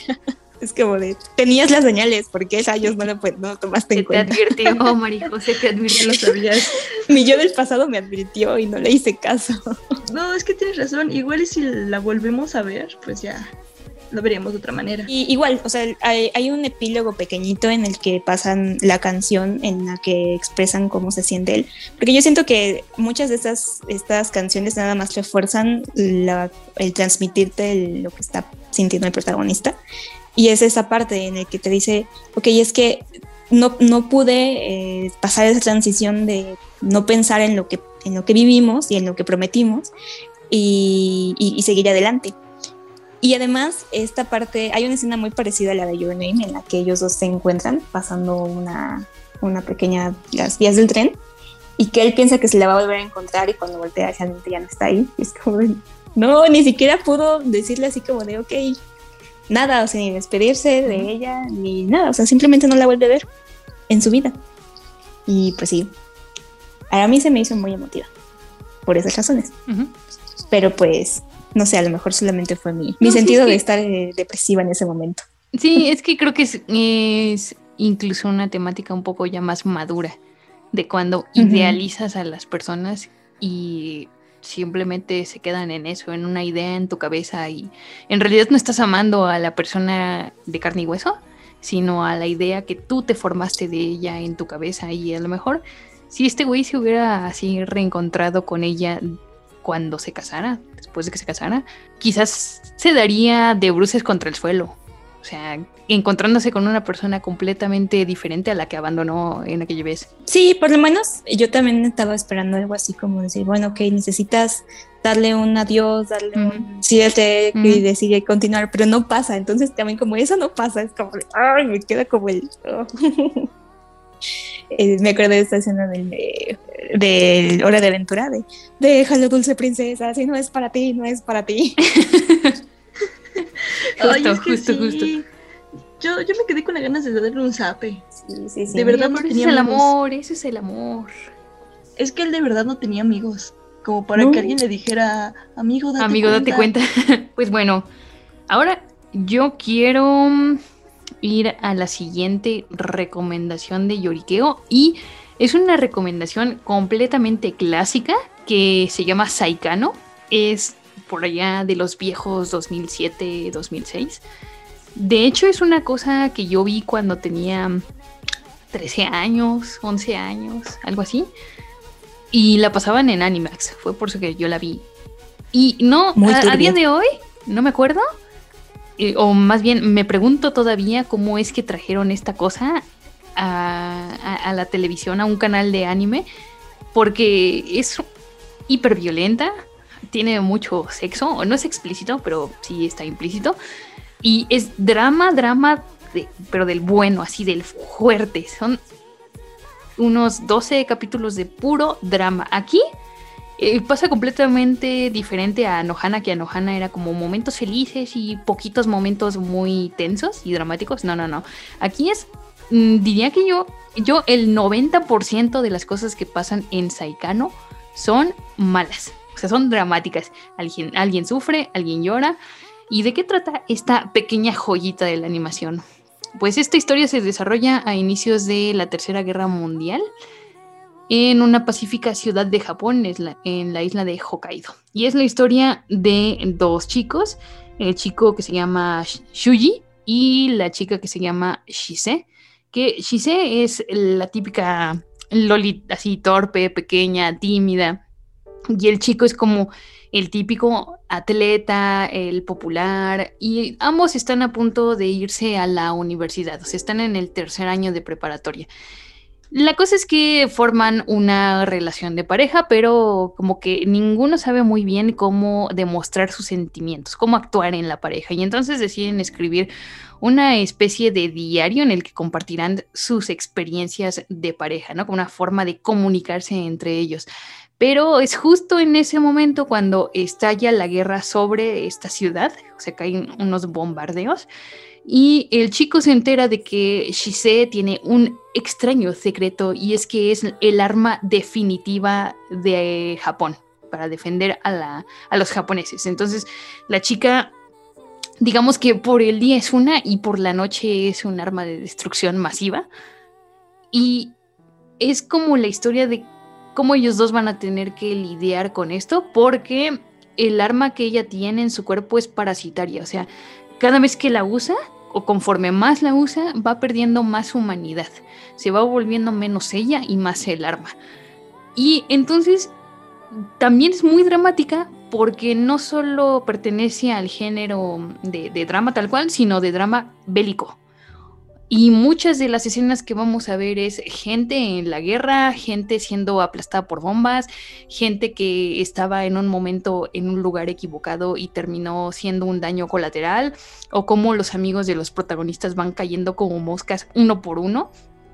Y es, es rara porque además la, como que el diseño de los personajes no pega nada con el tono de la, de la misma, porque son de estos personajes de ojitos grandes, como de Shoyo, y luego los ves ensangrentados, muriendo eh, porque les cayó una pinche bomba en la cabeza. No sé, es muy raro. Y por ese lado es un poco perturbador, pero por otro te engancha muchísimo porque tiene unos dramones de aquellos, unos malditos dramones de aquellos, solo para ejemplificar el nivel de drama que existe en esta obra lacrimógena.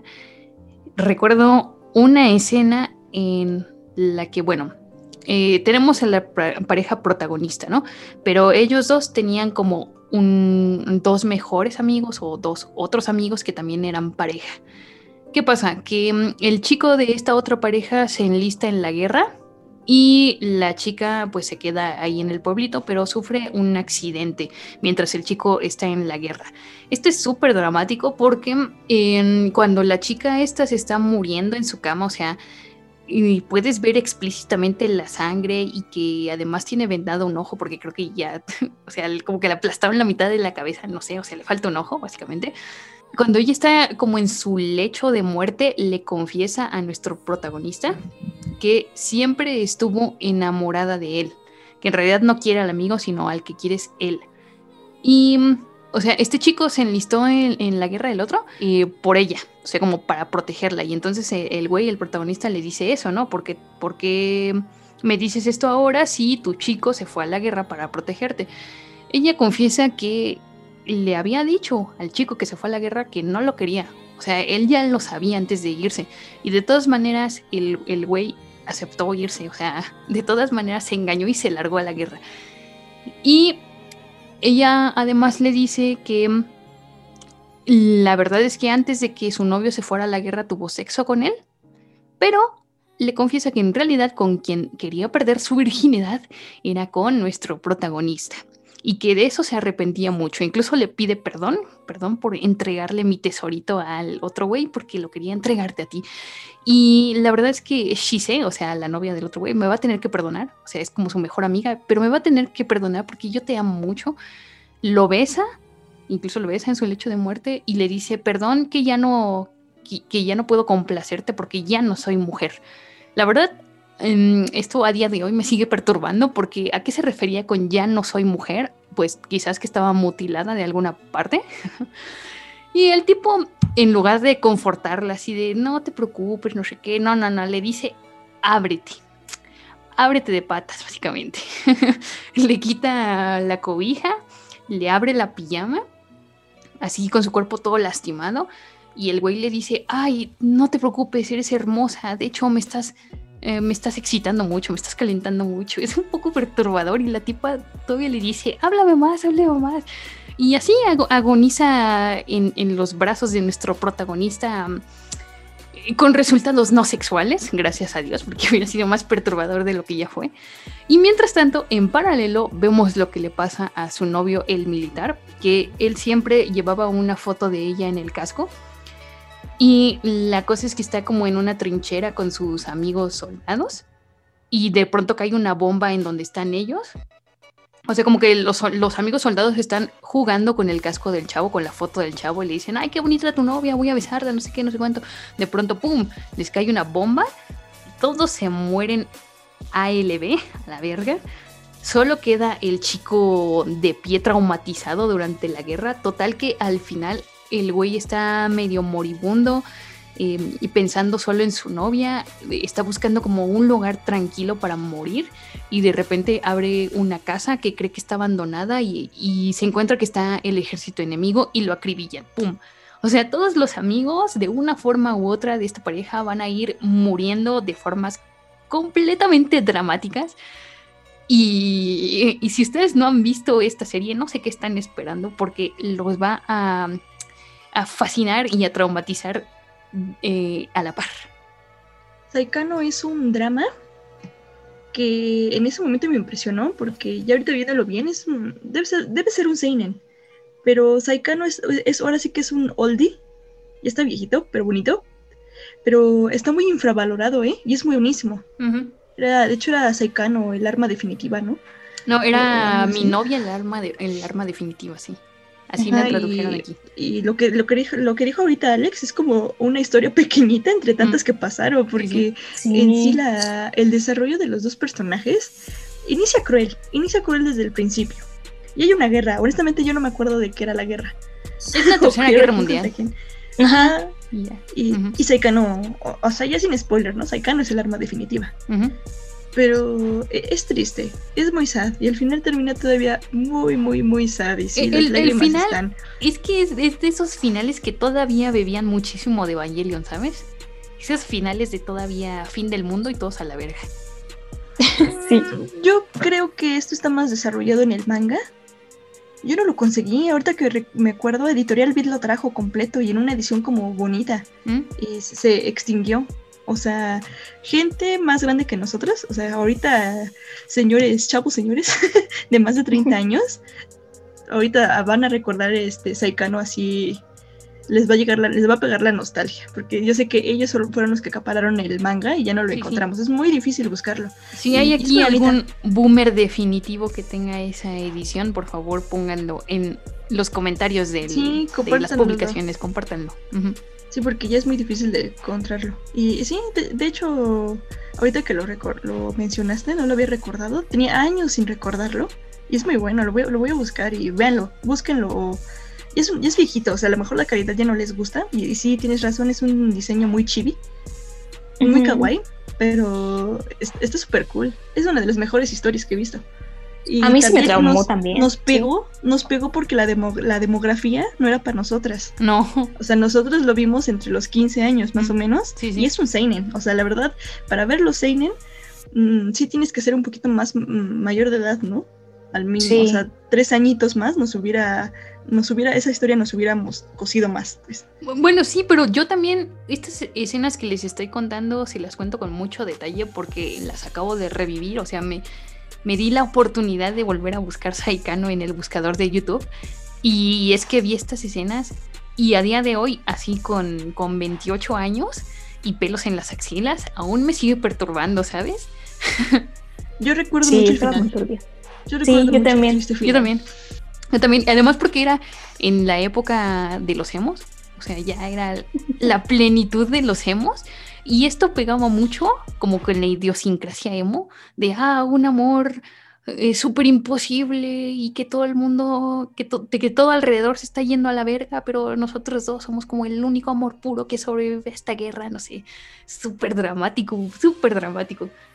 Hem- Hemos posers porque no vieron Saikano y no supieron cuál era el- el- este dramón de y tristeza y todas estas Pero, pero es que emociones. yo sí puedo ver así en la última escena de Saikano como eh, hecha con paint, ¿sabes? Y unas letras encima que digan eh, puedo morir feliz contigo o alguna cosa así súper emo. En algún AMB Sando. Sí, en algún AMB Que no sabes con música de Linkin Park. Los memes de esa época se llamaban motivacionales o algo así, ¿no? Ah, sí, el fondo sí. negro. Sí, el fondo negro. Sí, era con algún monito chibi, justo con algún monito chibi, pero con algún detalle creepy. O sea, era el, el monito de los ojos grandes, pero el, el flequito emo y probablemente sangrando y diciendo alguna frase súper cortavenas. Qué tiempos, Qué, qué, qué tiempos. y qué tiempos. Qué tiempos aquellos, exacto. Y ahorita que, que dices lo de que por qué la pasaban en Animax, eso fue porque Animax compró casi todo el catálogo que tenía Estudios Gonzo, porque en Animax también pasaban Gantz, así sin, sin- ningún tipo de censura, y, y también era de Gonzo. Entonces, Y en todo, español. todo lo que era Gonzo, sí, sí. Todo lo de Gonzo estaba en Animax, así que Tenía buen series material, que- buen material. series que igual pasaron así muy desapercibidas, era como de para qué les pasaban en Animax, Mm. era por Gonzo. Y además, yo me expuse a todo eso sin ningún control parental y mírenme, salí bien. Más o menos. Es peor. Recordarán escenas 10 años después. sí, exacto. Los niños de hoy no entenderán el, dra- el, el drama que nos causó Saikano. Sí, yo sí, sí recuerdo, a mí se me traumó, la verdad. Sí, era como de qué estoy viendo, por qué Ujú. estoy viendo esto, pero no lo podía dejar de ver porque la verdad sí te atrapa desde el principio. Es como, sabes que va a ser cruel, pero Sí. lo vas a disfrutar. Es que la cosa es que era horrible, completamente horrible y fascinante. Está horrible, me encanta. y a ver, Es ¿quién más tiene? ¿Quién más tiene recomendaciones? Lucía, tienes que contar el del bosque de las luciérnagas. Ah, sí. Este es un cortito. Dura 40 minutos. Y es, es una historia bonita, se lo voy a decir en corto. Hay una chica que, digamos que vive en la ciudad, pero cada verano se va a vivir con su abuelo. Bueno, todos- toda la familia se va de vacaciones con el abuelo, ¿no? Que vive en un bosque. Entonces ella eh, recuerda, bueno, le gusta ir, menciona, inicia esto, ¿no? Que cada año va porque le gusta mucho ir al- a- en verano a este lugar, porque de niña conoció a un chico que la ayudó. Ella de niña se perdió en el bosque y se encontró a un chico con una extraña máscara, de estas máscaras como tradicionales japonesas, que ya son de demonios o de animales. Este es como un conejo, ¿no? Ajá. Esa es chistosa su máscara, es un conejo Digamos que un ambu se la encontró en el bosque. Ándale. Sí, parece una máscara. Ahora que lo dices. Y este niño la ayuda. Pero es muy pequeña, ¿no? Y ella se, le quiere agradecer y pues lo, para lo quiere abrazar. Y este niño, bueno, ya es un chico, ¿no? Siempre le está pegando con un palo. Porque le dice, sí, yo soy un espíritu del bosque. Este bosque está lleno de espíritus, ¿no? Es muy raro que llegaras y pues te ibas a perder, te regreso a tu casa. Y como siempre le está pegando con un palo, es para que ella no se le acerque. Porque si, la si lo toca un humano, él va a desaparecer, él va a dejar de existir. Y pues la niña mm, lo con el tiempo lo comprende, ¿no? Porque siempre tiene ganas de abrazarlo y se hacen amigos. Todas las vacaciones ella está con él ahí jugando en el bosque y pues los dos se la pasan muy bien, ¿no? Entonces la niña dice, ya me tengo que regresar, pero vuelvo el siguiente año. Y el chico es, ok. Y así van pasando los años, la chica va creciendo y ahora sí que todos los veranos le cuenta lo que pasó est- el- en su año, ¿no? Y así va ocurriendo, va creciendo, el chico la va viendo así como cambia de uniformes, ¿no? Como de la primaria pasa a secundaria y a preparatoria. Pero aquí la chica comienza a ser diferente porque todo misteriosamente, todo el tiempo está pesando en él. O sea, así es como de que solo lo puede ver en verano y ella en, invi- en invierno estaba pensando así como, ay, ¿qué le, qué le va a pasar? Incluso le deja una bufanda, ¿no?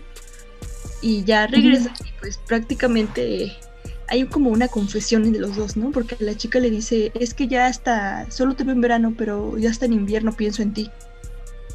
Y pues él prácticamente le dice, yo ya no puedo esperar otro verano para verte.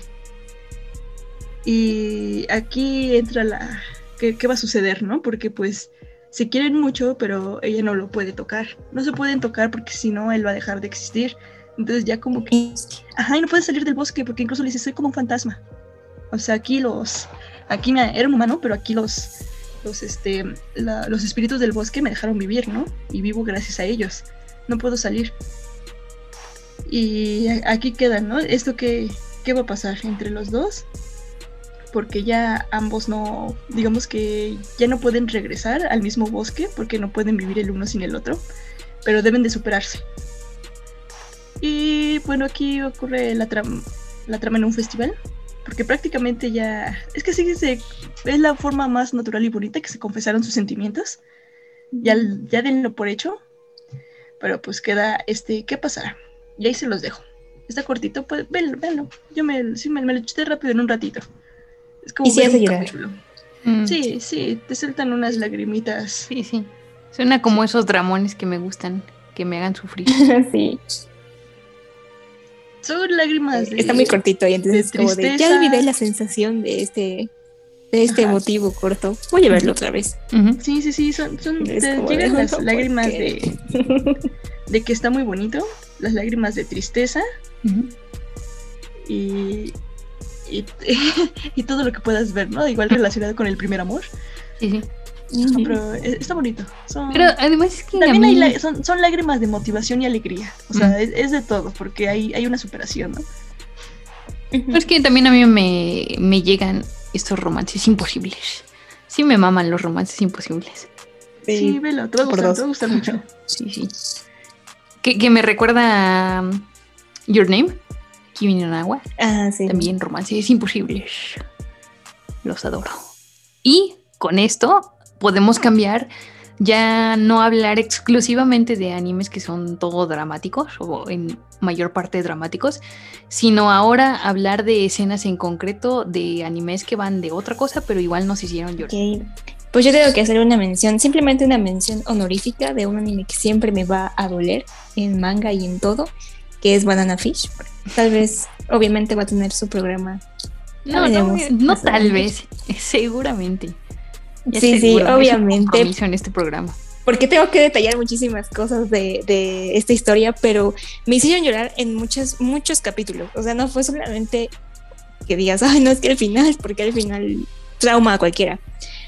Pero definitivamente, eh, yo de hecho leí el manga antes de que supiera que iba a salir animación. De hecho, no, no me sorprendió que hubiera animación, porque no, no era tan conocido, eso pensaba. Pero en, el- en el manga yo me la pasaba llorando cada, cada tomo, era no, ¿por qué? Y pues ya, por eso, como me, me dejó mi alma vacía, esa es una mención especial que hago a Banana.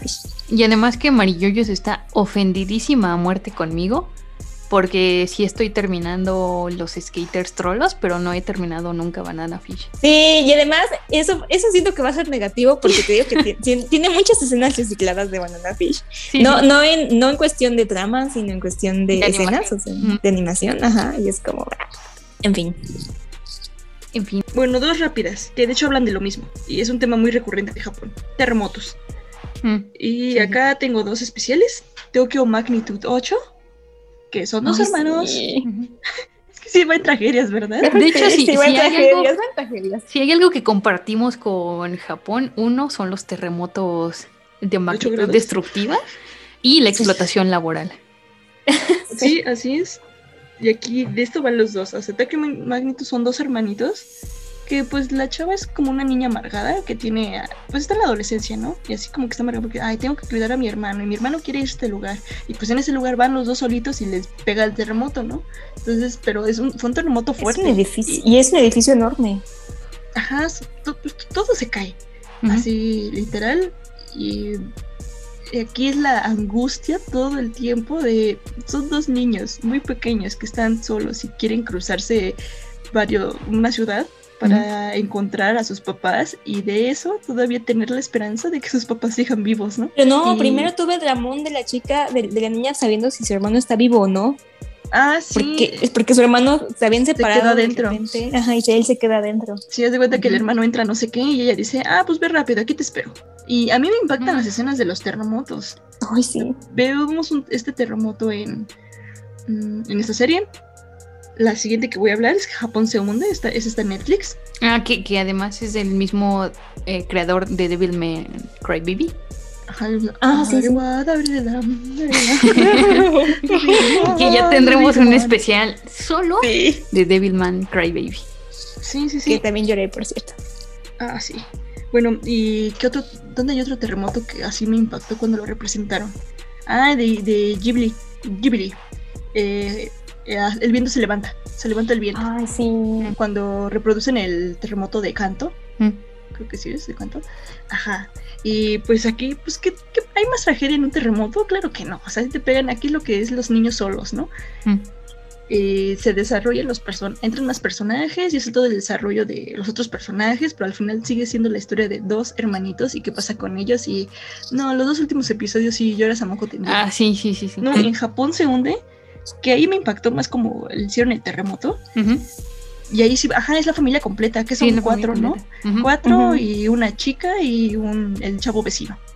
El chavo Hikikomori, ¿no? Sí. Igual todos tienen una historia y... Bueno, spoiler, no spoiler. Vas a ver desaparecer en algún episodio a cada uno. No, pero, pero además, creo que lo más dramático es que no hay. Las muertes son como muy repentinas. O sea, no hay forma de despedirse de tus seres queridos. Un, un minuto estás en una gasolinería y al siguiente, pum, algo te pasa y adiós. O sea, Sí. es como. Sí, claro. Lo peor de todo es que fueron sobrevivientes del terremoto. mm, O sea, ya les tocó lo que pensabas que era lo peor. sí, sí. No, o sea, hay que huir de la isla y sobrevivir. Y te ponen aquí estas cosas de que pues piensas que es, es bien fácil, ¿no? Sobrevivir en esta época. Y después, no, cualquier, después de un terremoto, cualquier cosita ya, ya vales. O sea, porque se liberan cosas, no encuentras otras, las personas también se vuelven peligrosas. O sea, ahí te ponen el ejemplo, ¿no? De, de que se movieron, se movió la tierra y soltaron como que un gas, ¿no? Un gas mortal y luego se vieron tsunami, ¿no? Y luego si los que con los que andas traen enfermedades crónicas. O sea, aquí se no, no, no, es, es un dramón y Ah, yo- y- y yo lloré luego- con la primera muerte es súper impactante y lloré a mares. No, y, y luego también salen a relucir los putos fascistas. ¿Sabes? Ah, los también. nacionalistas y. Ah, solo los japoneses puros pueden subirse a nuestro barco. Ah, es- es- eso fue interesante porque te ponían esa serie la vi con mi mamá. mi mamá bien racista. Dijo, ¿y por qué son ese color? Déjalos, pueden ser del color que Sí, sea. es que también Porque te los ponen más morenitos. es una crítica hacia mm, el nacionalismo que vive Japón, que a veces marginan a estos que les llaman HAL, que son mitad japoneses y mitad otra sea. nacionalidad. Y Sí, estos más mitad chinos y japoneses. coreanos. Estos eran mitad japoneses, mitad filipinos. Filipinos. Por eso eran morenitos. Sí.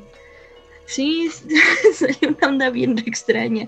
Y ya, bueno, es- estos dos tienen un tema en común y los dos son súper tragedias y los dos vas a llorar. Ya sea al inicio o al final vas a llorar.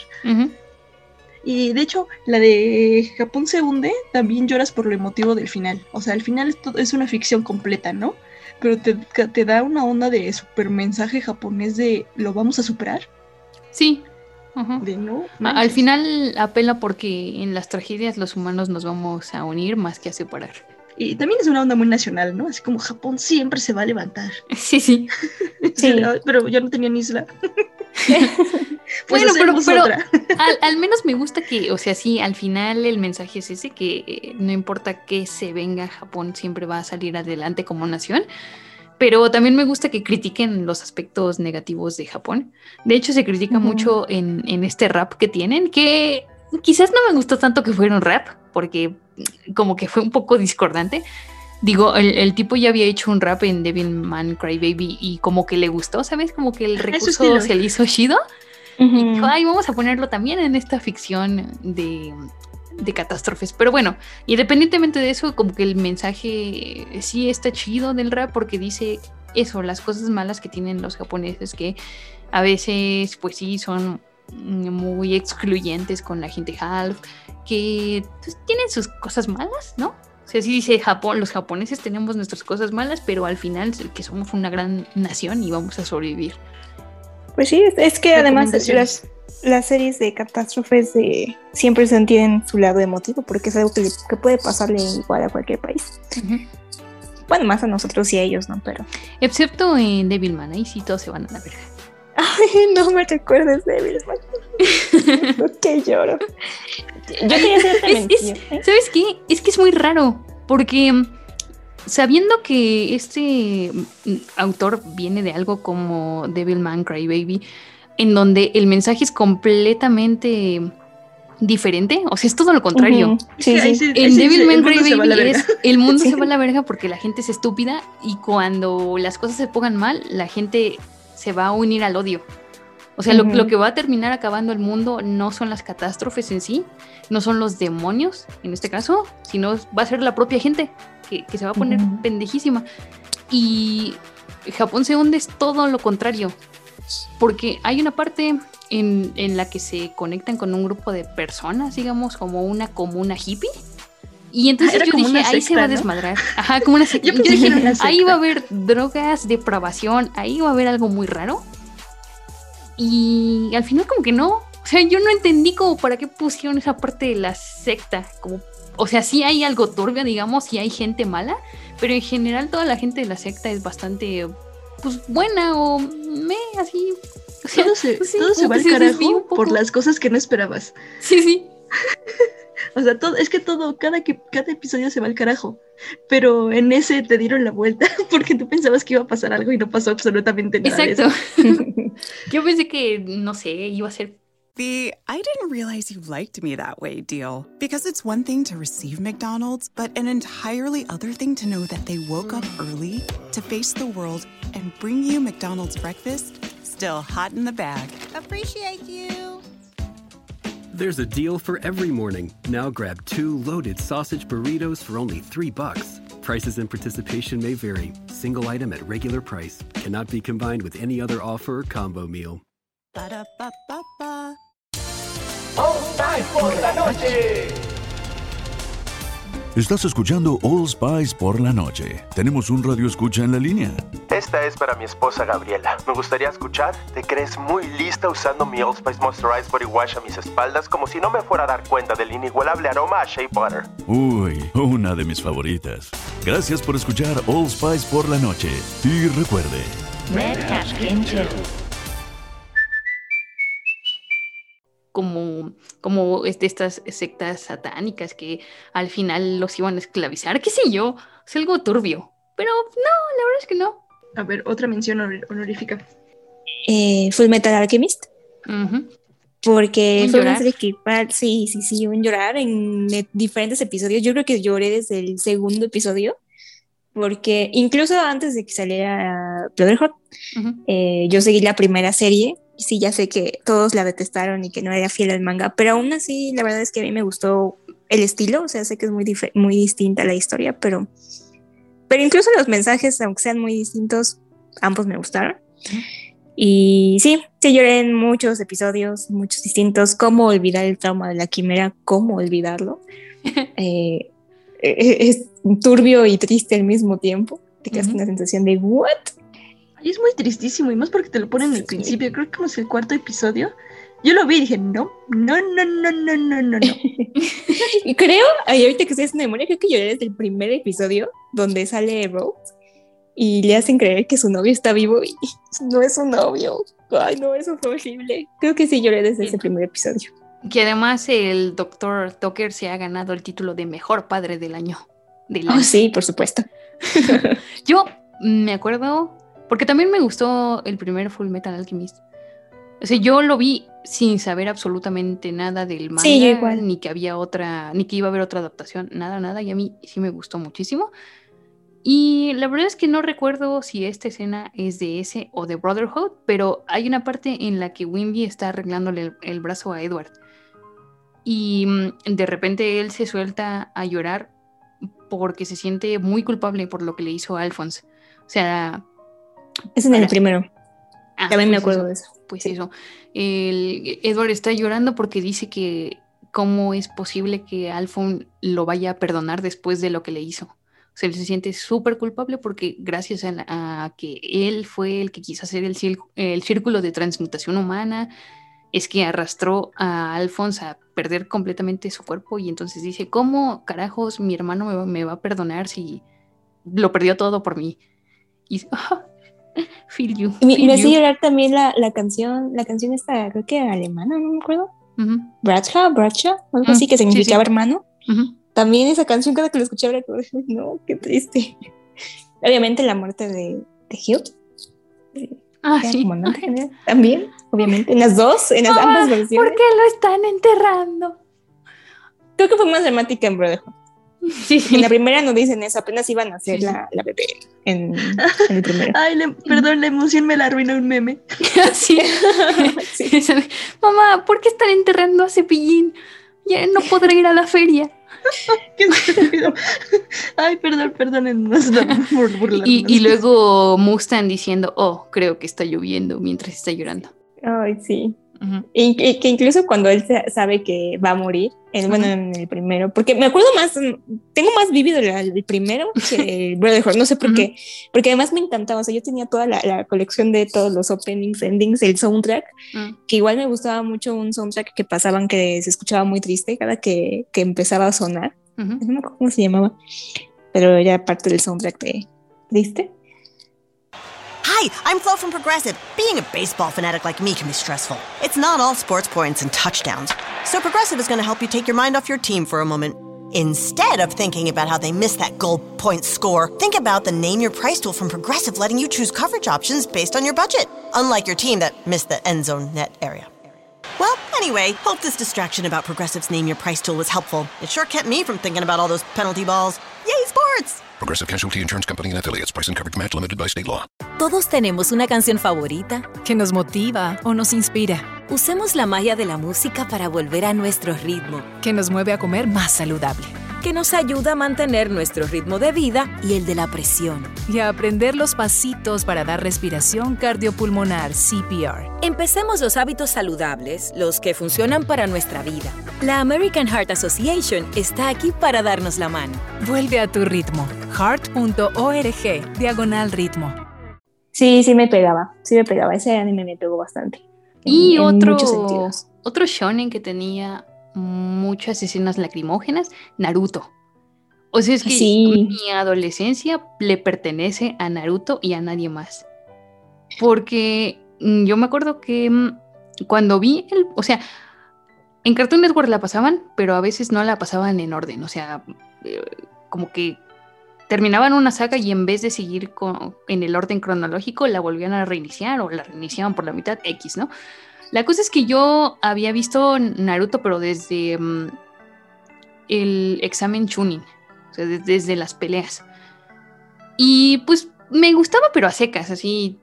Era entretenido para mí nada más. Pero no fue hasta que un día, en lugar de pasarme mi pelea de, de Gara contra CJ, Sí. Ajá, lo reiniciaron y me pasaron el primer capítulo. Iba a llorar, amigos. Otro maldito llorar, porque de nuevo mis traumas de la infancia salieron a flote. En, en los que yo era muy marginada y no tenía amigos, y entonces me reflejé con Naruto cuando roba el pergamino y entonces Iruka Sensei como que lo alcanza y en vez de regañarlo o cagotearlo le dice, pues se pone a llorar y le pide perdón porque no pudo estar con él, o sea, le dice yo sé que mm, que lo que te está pasando genera mucho mucha soledad y dolor por dentro y perdóname porque no pude estar contigo, no pude ayudarte en esos momentos en que todos los niños de la academia te veían feo. Y, no sé, conecté muchísimo con eso, así de sí, la soledad y la marginidad y si duele. ah". Ese y lo de Sabusa. O sea, maldito señor musculoso que se ganó mi corazón en, en la muerte de Haku. En el Sí. plano final, cuando los dos están como acostados el uno al lado del otro y además Sabusa dice que sabe que no podrá estar con él. O sea, en la muerte Sabusa se va a ir al puto infierno y Haku se va a ir al cielo y, y al final lo único que quería era como estar con él. Esas escenas donde dices, no me duele, me quema, Me quema, me lastima.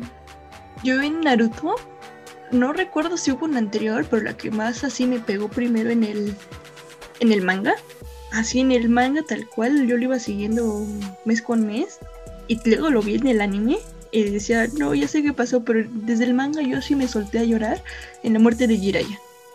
Mm, sí, obviamente. Sí, cuando al final Pain lo está masacrando Mm. con todos sus copias de Pain. Y, pero ya Jiraiya ya venía así como de. Como que él- yo, sentí, yo siento que él tenía la esperanza, porque estoy investigando normal, y después ya dice, pues aquí quedé. Y empieza a recordar hasta sus, este, su infancia, ¿no? Sus amigos, que eran Sí. este, Tsunade y Orochimaru. Y Que siempre estuvo recuerda- enamorado de Tsunade. Sí, de Tsunade. Sí. Y luego recuerda a, a Nagato, ¿no? Y sus amigos, Mm. cuando eran pequeños y tenían esperanza y, eran- y los entrenó. Y él pensaba así como, no, pues él va a hacer este, algo bueno, ¿no? Porque era el niño de la profecía, una onda así. Y luego como que también se arrepiente, ¿no? Porque dije, pues a lo mejor me algo, en algo me equivoqué. Ujú. Y él se fue por el otro camino. Y después empieza a recordar también a Naruto, ¿no? Y ya muere, todos lloran. Y Naruto muere. Y Naruto llora. Le dicen la noticia y va por sus paletitas de helado. Sí, sí. Ay, Se les sí. partía a la mitad. Y así como que le dan, sí, ah, bueno, sí. Y está llorando en la banquita. Con sus Ay, paletitas. sí. no. Y de hecho, el único que lo salva de esa depresión es quien en realidad es el mejor amigo de Naruto y no es el mamón de Sasuke, nunca lo fue, sino No. es Shikamaru. Shikamaru. Shikamaru es el que lo salva de esa depresión. Porque, Porque- él igual también había perdido Mm. a Asuma. Justo, justo, otro momento muy traumático, la muerte de. Asuma. Porque además recordemos que él murió cuando Kurenai ya estaba embarazada. O sea, deja a su hijo Nonato. Y, y se lo dice a Shikamaru. Mm. Antes de morir fue como, no, ¿por qué? Ujú. Ay, a mí me, me, me, me daba un montón de nostalgia después de que se muere con su ending. Muy bonito. Es que esos endings eran poéticos, Sí, ¿verdad? sí, sí. Tam- También la banda sonora de tanto de Naruto como la de Shippuden eran oro puro. Sí, son buenas, son buenas. También yo recuerdo descubrí lo de Minato. La primera vez que pasan que Minato y Shinya se sacrifican por Naruto, también lloré en esa parte. Sí, ti- tienes razón. Y eso porque Sí. apenas vi scrolleando los videos de Facebook, me volvieron a salir escenas vez. de Naruto. y me vi así cuando, cuando lo protegen, ¿no? Sí. Sí, sí. Y igual así me salieron las lagrimitas de no, lo querían mucho. Pero luego me salieron las lágrimas de coraje porque dije, estúpidos de Konoha, todavía que los protegió y se sacrificó y él quería que su hijo fuera reconocido, no que lo bullearan. A ver, Sarutobi, solo tenías un trabajo. trabajo Ni y la siquiera lo cagaste. cuidaste. Narutobi la cagó en todo. Sí, Fue no, no, que o sea, exterminó a los Uchiha. O sea, bien pudo haberlo adoptado. O sea, no, no decir que era su nieto, pero decir, ay, mira, este niño de la calle lo adopto y lo dejo vivir en mi casa, le doy a, a lo mejor mi apellido, no sé. No, lo abandona como un pinche niño así de, de la calle, le pone un departamento, eh, una alacena llena de maruchan y ahí está niño. Ya, ya cumplí mi responsabilidad, mi trabajo aquí está hecho. Y se larga. El Que era, viviera, ¿no? Sí, sí. Está vivo, ahí Sí. se. Respira, bueno, listo, cumplí mi promesa. Así todos lo marginan. Bueno, Mm. ni modo, hice lo que pude. sí, exacto. Y ya, ya por último, yo también lloré con el Kakashi Gaiden. O sea, porque a mí me super mama el Lord Edgy eh, Obito Uchiha. O sea, es, es creo mi personaje favorito antes de la Guerra Ninja. Luego ya se vuelve un poco raro. Pero antes de la Guerra Ninja me gusta muchísimo esta historia de cómo era más o menos como Naruto, un niño con muy buenas intenciones, pero pues, por poco talento. Y, y al final, cómo se sacrifica por sus amigos, incluso por Kakashi, que era como su eh, amigo rival, Ujú. y cómo le cae la maldita piedra en, en la cabeza. Y al final, al final de todo, le regala su único ojo bueno a, a su amigo Kakashi. Y además siempre se queda enamorado de Rin. Y no sé, me, me gusta muchísimo, me pega muchísimo. Sí, tampoco he visto sueño. Ujú. De cuando tiene, cuando está con Rin y de repente la tiene en sus brazos y está muerta y es Ujú. no, maldición. Sí. Pero lo peor es Es que él nunca te amará. Ella nunca te amará. Ella ni se enteró, creo. Sí, ni se enteró. Ay, sí es cierto, no, nunca se entera. No, nunca se enteró. Muy triste, muy triste. ¿Alguna Ya otra para-? Sí, ya para terminar, yo lloro con todas las películas de Studio Ghibli. De Studio Ghibli, Por dos. de plano. Sí, sí. Porque tienen un aspecto pues muy, melancólico. Es melancólico y, también te pega la soledad. Sea, este señor está hecho como para que sus tonos azules te peguen en la soledad en algún momento. Es real, o sea, es color, colorimetría. pero también es muy bonito. O sea, a mí me pega, yo lloro así como ya en las, escenas finales, que digo, ay, es hermoso. y lloré más así que se me salen las lágrimas, siempre es en náusica. ay, sí, es, hermosa. Ajá, es que la escena final de que todo... No, y es que aparte te lo pega porque este señor te pega siempre la, este, como la naturaleza, ¿no? Que tenemos que ser como que amigos de la naturaleza y ves a estos animalitos que le ayudan a la protagonista y se cumple la profecía. Así de, no, esto fue hermoso. sí, lágrimas sí. Todas. Definitivamente. Ah, yo creo que la única que no lloré es en Totoro, porque es demasiado feliz su canción como para llorar. Ah, sí, Totoro. No, y mención es, mm, honorífica a Estudio Gilby, La tumba de las luciérnagas. Ay, sí. O sea, esa incluyanla. ¿Quieren ponerse a chillar? Y de hecho está... ¿Quieren deshidratarse llorando? Sí, está considerada una de las películas más tristes de, la historia del cine. Mm. Así de plano, Está, está en los primeros lugares. Mm. Hace tiempo la vi en el primero, no sé si ya la superaron, pero sí era de las historias más tristes de la historia del cine. El tema de las luciérnagas y era una animación japonesa. Y obviamente... ¿No lloraste con, de la segunda. con esa película? Perdón. Sí, no, no tienes corazón. Si no lloras no tienes corazón, eres una piedra.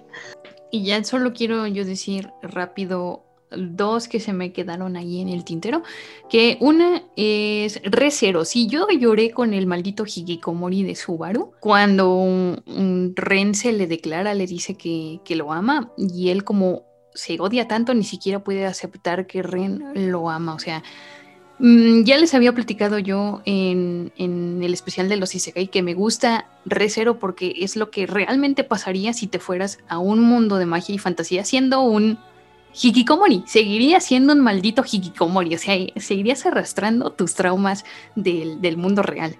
Entonces, la verdad, esta escena me destrozó porque mm, es de esas veces que uno se siente mal consigo mismo, o sea, se reprocha bastantes errores que tuvo en su vida o incluso llega a autodespreciarse, ¿no? Y la otra mención honorífica que quiero hacer es Dororo, que casi no mencionamos a Dororo porque no hemos tenido oportunidad, pero me parece un anime muy, muy, muy, muy bueno, o sea, creo que fue mi anime favorito del año en el que salió. Y hay, aunque es episódico, y a mí mm, no suelen gustarme este tipo de historias. Al final, algunos de los, de los capítulos que van pasando a través de su viaje sí me llegaron muchísimo, en especial uno de, una, de una chica que está viviendo en un templo. Ah, la, que cuidaba niñitos. Ajá, la que cuidaba niñitos. Y de, y de pronto el protagonista se va enamorando de ella. O sea, como él es un ser que siempre vivió para y por matar a los demonios que tienen las partes de su cuerpo y ya está. Y no es hasta bonito porque se enamora de ella solo con escucharla cantar. Sí, exacto. Se va enamorando de ella con escucharla cantar. Y mm, bueno, ya saben, cosa dramática pasa y él queda completamente desolado, destrozado, y porque además la chica no se merecía eso, o sea, era de estos personajes seres de luz que hacen todo por cuidar a los demás y su muerte es muy es muy traumática y también muy injusta. estaba así de, güey, no. Güey, no. Así como, güey, ya. Sí, ya mi waifu de temporada, no. Mi pobre Doro atrás de Hikimaru, Hikimaru. Mientras ve a todos así muertos. Sí, sí, sí. Y, el, y el tipo como que se consuma la venganza. Es muy triste. Es muy triste. Muy triste, muy triste. Y la última que no mencionamos es Violet Evergarden, que esa sí es para llorar a moco tendido. Aunque creo que no nos pegó tanto como se supone que era su intención. Em, sí. no, somos. Les digo que esta sería como para hombres, porque no, nos pegó. No, no nos pegó para nada. Que... Yo pensé que era la única insensible, y no, qué, bueno. Que... Qué buena chica, es que tampoco les pegó. No, o sea, mal. escuchen, eh, el plot es para llorar porque pues es una niña que es entrenada para la guerra. Eh, en la guerra se separa de un ser muy amado, de su comandante, el único ser que le mostró algo de empatía, porque todos los demás lo trataban como, ah, esa maldita niña asesina, ay, esa arma, no sé qué. Y, y él era como el único que tenía empatía por ella. Luego de la guerra se hace una, ¿cómo le llaman? Una muñeca, una doll, que es una chica que escribe cartas para, por encargo. Y entonces en cada uno de estos episodios vamos a ver la triste historia de los señores que encargaron la carta, ¿no? Así de, ah, una carta de, de mi mamá moribunda para dejarle un bonito mensaje a sus hijos, una carta para esto, para aquello. Y, y al final, para mí, lo más traumático, lo más lacrimógeno es la propia historia de ella. O sea, a mí no me conmovieron las otras historias, se me hicieron, "Mm, me", pero la de Violet sí era, sí te pegaba más porque mm, ella como que siempre estuvo apegada al único ser que le mostró algo de, de- de empatía, que era su comandante. Y como que siempre estaba preguntando por él, ¿no? Ya va a venir el comandante, quiero ver al comandante, quiero agradecerle al comandante. Y todos ella, le hacían ella no fosfo, se daba fosfo. cuenta. Ajá, y ella no Sí. se daba cuenta que, que lo amaba. O sea, todo el tiempo está pendiente, pero... Para ella era como, como solo devoción, ¿no? Como, como lealtad. Para ella solo era lealtad. Pero luego se va enterando de que no, en realidad era amor. No, a mí, a mí esa historia me pegó, la verdad sí me pegó nada más solo un capítulo, que es ese, el de la mamá que le hace cartas a su hija, Mm, y ya. mm, sí, sí. Y no, ni, ni la historia de Violet me pegó, disculpen chicos. No, No, a mí sí la de Violet me pegó, la verdad. Sí, sí, sí. Está bonita, está bonita. Sí, está bonita. Aunque no recuerdo muchos capítulos, me recuerdo más de la principal, o sea, de la de ella y el comandante. Sí fue como de, oh, mi corazón. Pero No, yo no me acuerdo de ellos porque sí pasaban más episodios genéricos de pues, episodios así individuales, ¿no? Sí, sí. Por eso yo no me acuerdo mucho. Pero bueno, es que este es un caso especial porque sí se lucieron, o sea, todo el presupuesto fue para la animación. Mm, Como que dejaron al guionista ahí solito, ¿no? Como que el guionista solo le pagaron una vez, se hizo el borrador y en ese se basaron en el borrador porque, o sea, sí, se El guionista en realidad es, es un cuarto lleno de monos encadenados escribiendo. Los Ah, esto lo llamas guion. Ah. Y que le seguía, volví a escribir otro, ya tampoco sabía de qué se trataba. Es que es, es- es lo que les digo, yo necesito tiempo con los personajes para encariñarme con ellos y entonces que sí me peguen sus, sus tragedias, ¿no? Es que es lo Sí, que te claro. dijimos del, del principio, Mm. que necesi como tienen un desarrollo, empatizamos. son- o sea, son- más bien son personajes bien desarrollados. Mm. Y a Violet le falta, yo siento que a Violet le falta un poquito. Pues es que Violet solo es el vehículo para conocer la triste historia de la triste vida de esta gente triste. Sí. Comentarios tristes de señores tristes. Sí. y ahorita que mencionaste a Violet Evergarden, no sé por qué recordé esa serie de Romeo y Julieta de Estudios Gonzo, que para mí era bonito porque la animación era un poco diferente, el estilo de dibujo me gustaba mucho. Y me gustó, me gustó también cómo adaptaron la historia a, a Romeo y Julieta, porque es como el cliché gastado de volver a ver a Romeo y Julieta, que todo el mundo lo conoce, pero, pero le cambiaron muchos aspectos a algo mucho más fantasioso, pero que le- en esencia también cambia en sí misma la historia entre los, los personajes, entre Romeo y Julieta. Eh, se me hizo un final muy emotivo, que la verdad me hizo llorar también. Tengo que admitir que me hizo llorar. Pues con esto creo que ya podemos dar carpetazo final a este especial Doña Dramas, Do- Doña Mencionamos- Tragedias. Mencionamos muchos, pero obviamente si ustedes saben de alguno que se nos Mm. pasó, Sí. o a lo mejor no lo Y que sea clásico. ajá, un, ya sea viejito o actual, pues también nos los dicen. O incluso simplemente una escena de algún anime que los haya hecho llorar a lágrima tendida. Pues ahí están los comentarios para que puedan desahogarse. Recuerden que pueden encontrarnos a través de redes sociales. Estamos en Facebook, en Instagram, en TikTok, en Twitter, como ya métete Kudasai Podcast. Y si ustedes están escuchando esto en Spotify, también nos pueden encontrar en YouTube y otras plataformas. Así que esto es todo por nuestra parte. Esperamos que se hayan deshidratado bastante con esta lloradera.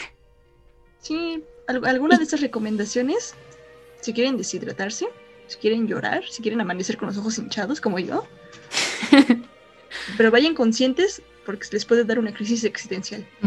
Exacto. No los vean todos en un mismo día porque pueden colapsar. Eso también. Como, yo les pueden dar un mental breakdown.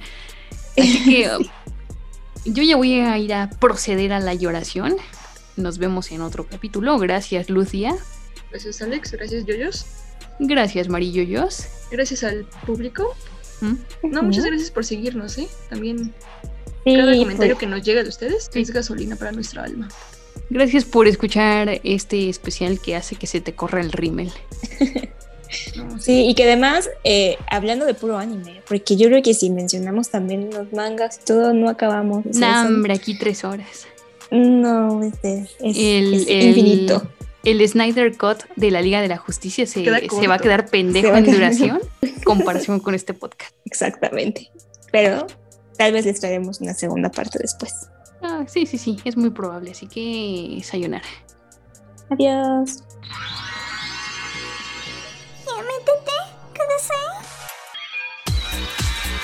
El viaje al mundo otaku ha terminado. Ya puedes volver con tu waifu 2D y tus mangas cochinotes. Síguenos en Facebook, Twitter e Instagram. Esto fue Un podcast de frikis tercermundistas para frikis con clase.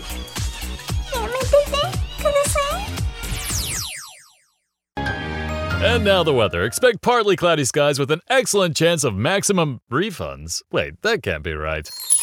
Oh, but it is. Who are you? I'm April, and we could see refunds raining down all tax season with people switching to TaxAct, TaxAct? The tax filing software that makes it easy to file for less and get more. New forecast. It's sunny days ahead for everyone using TaxAct. Always happy to brighten your day. TaxAct.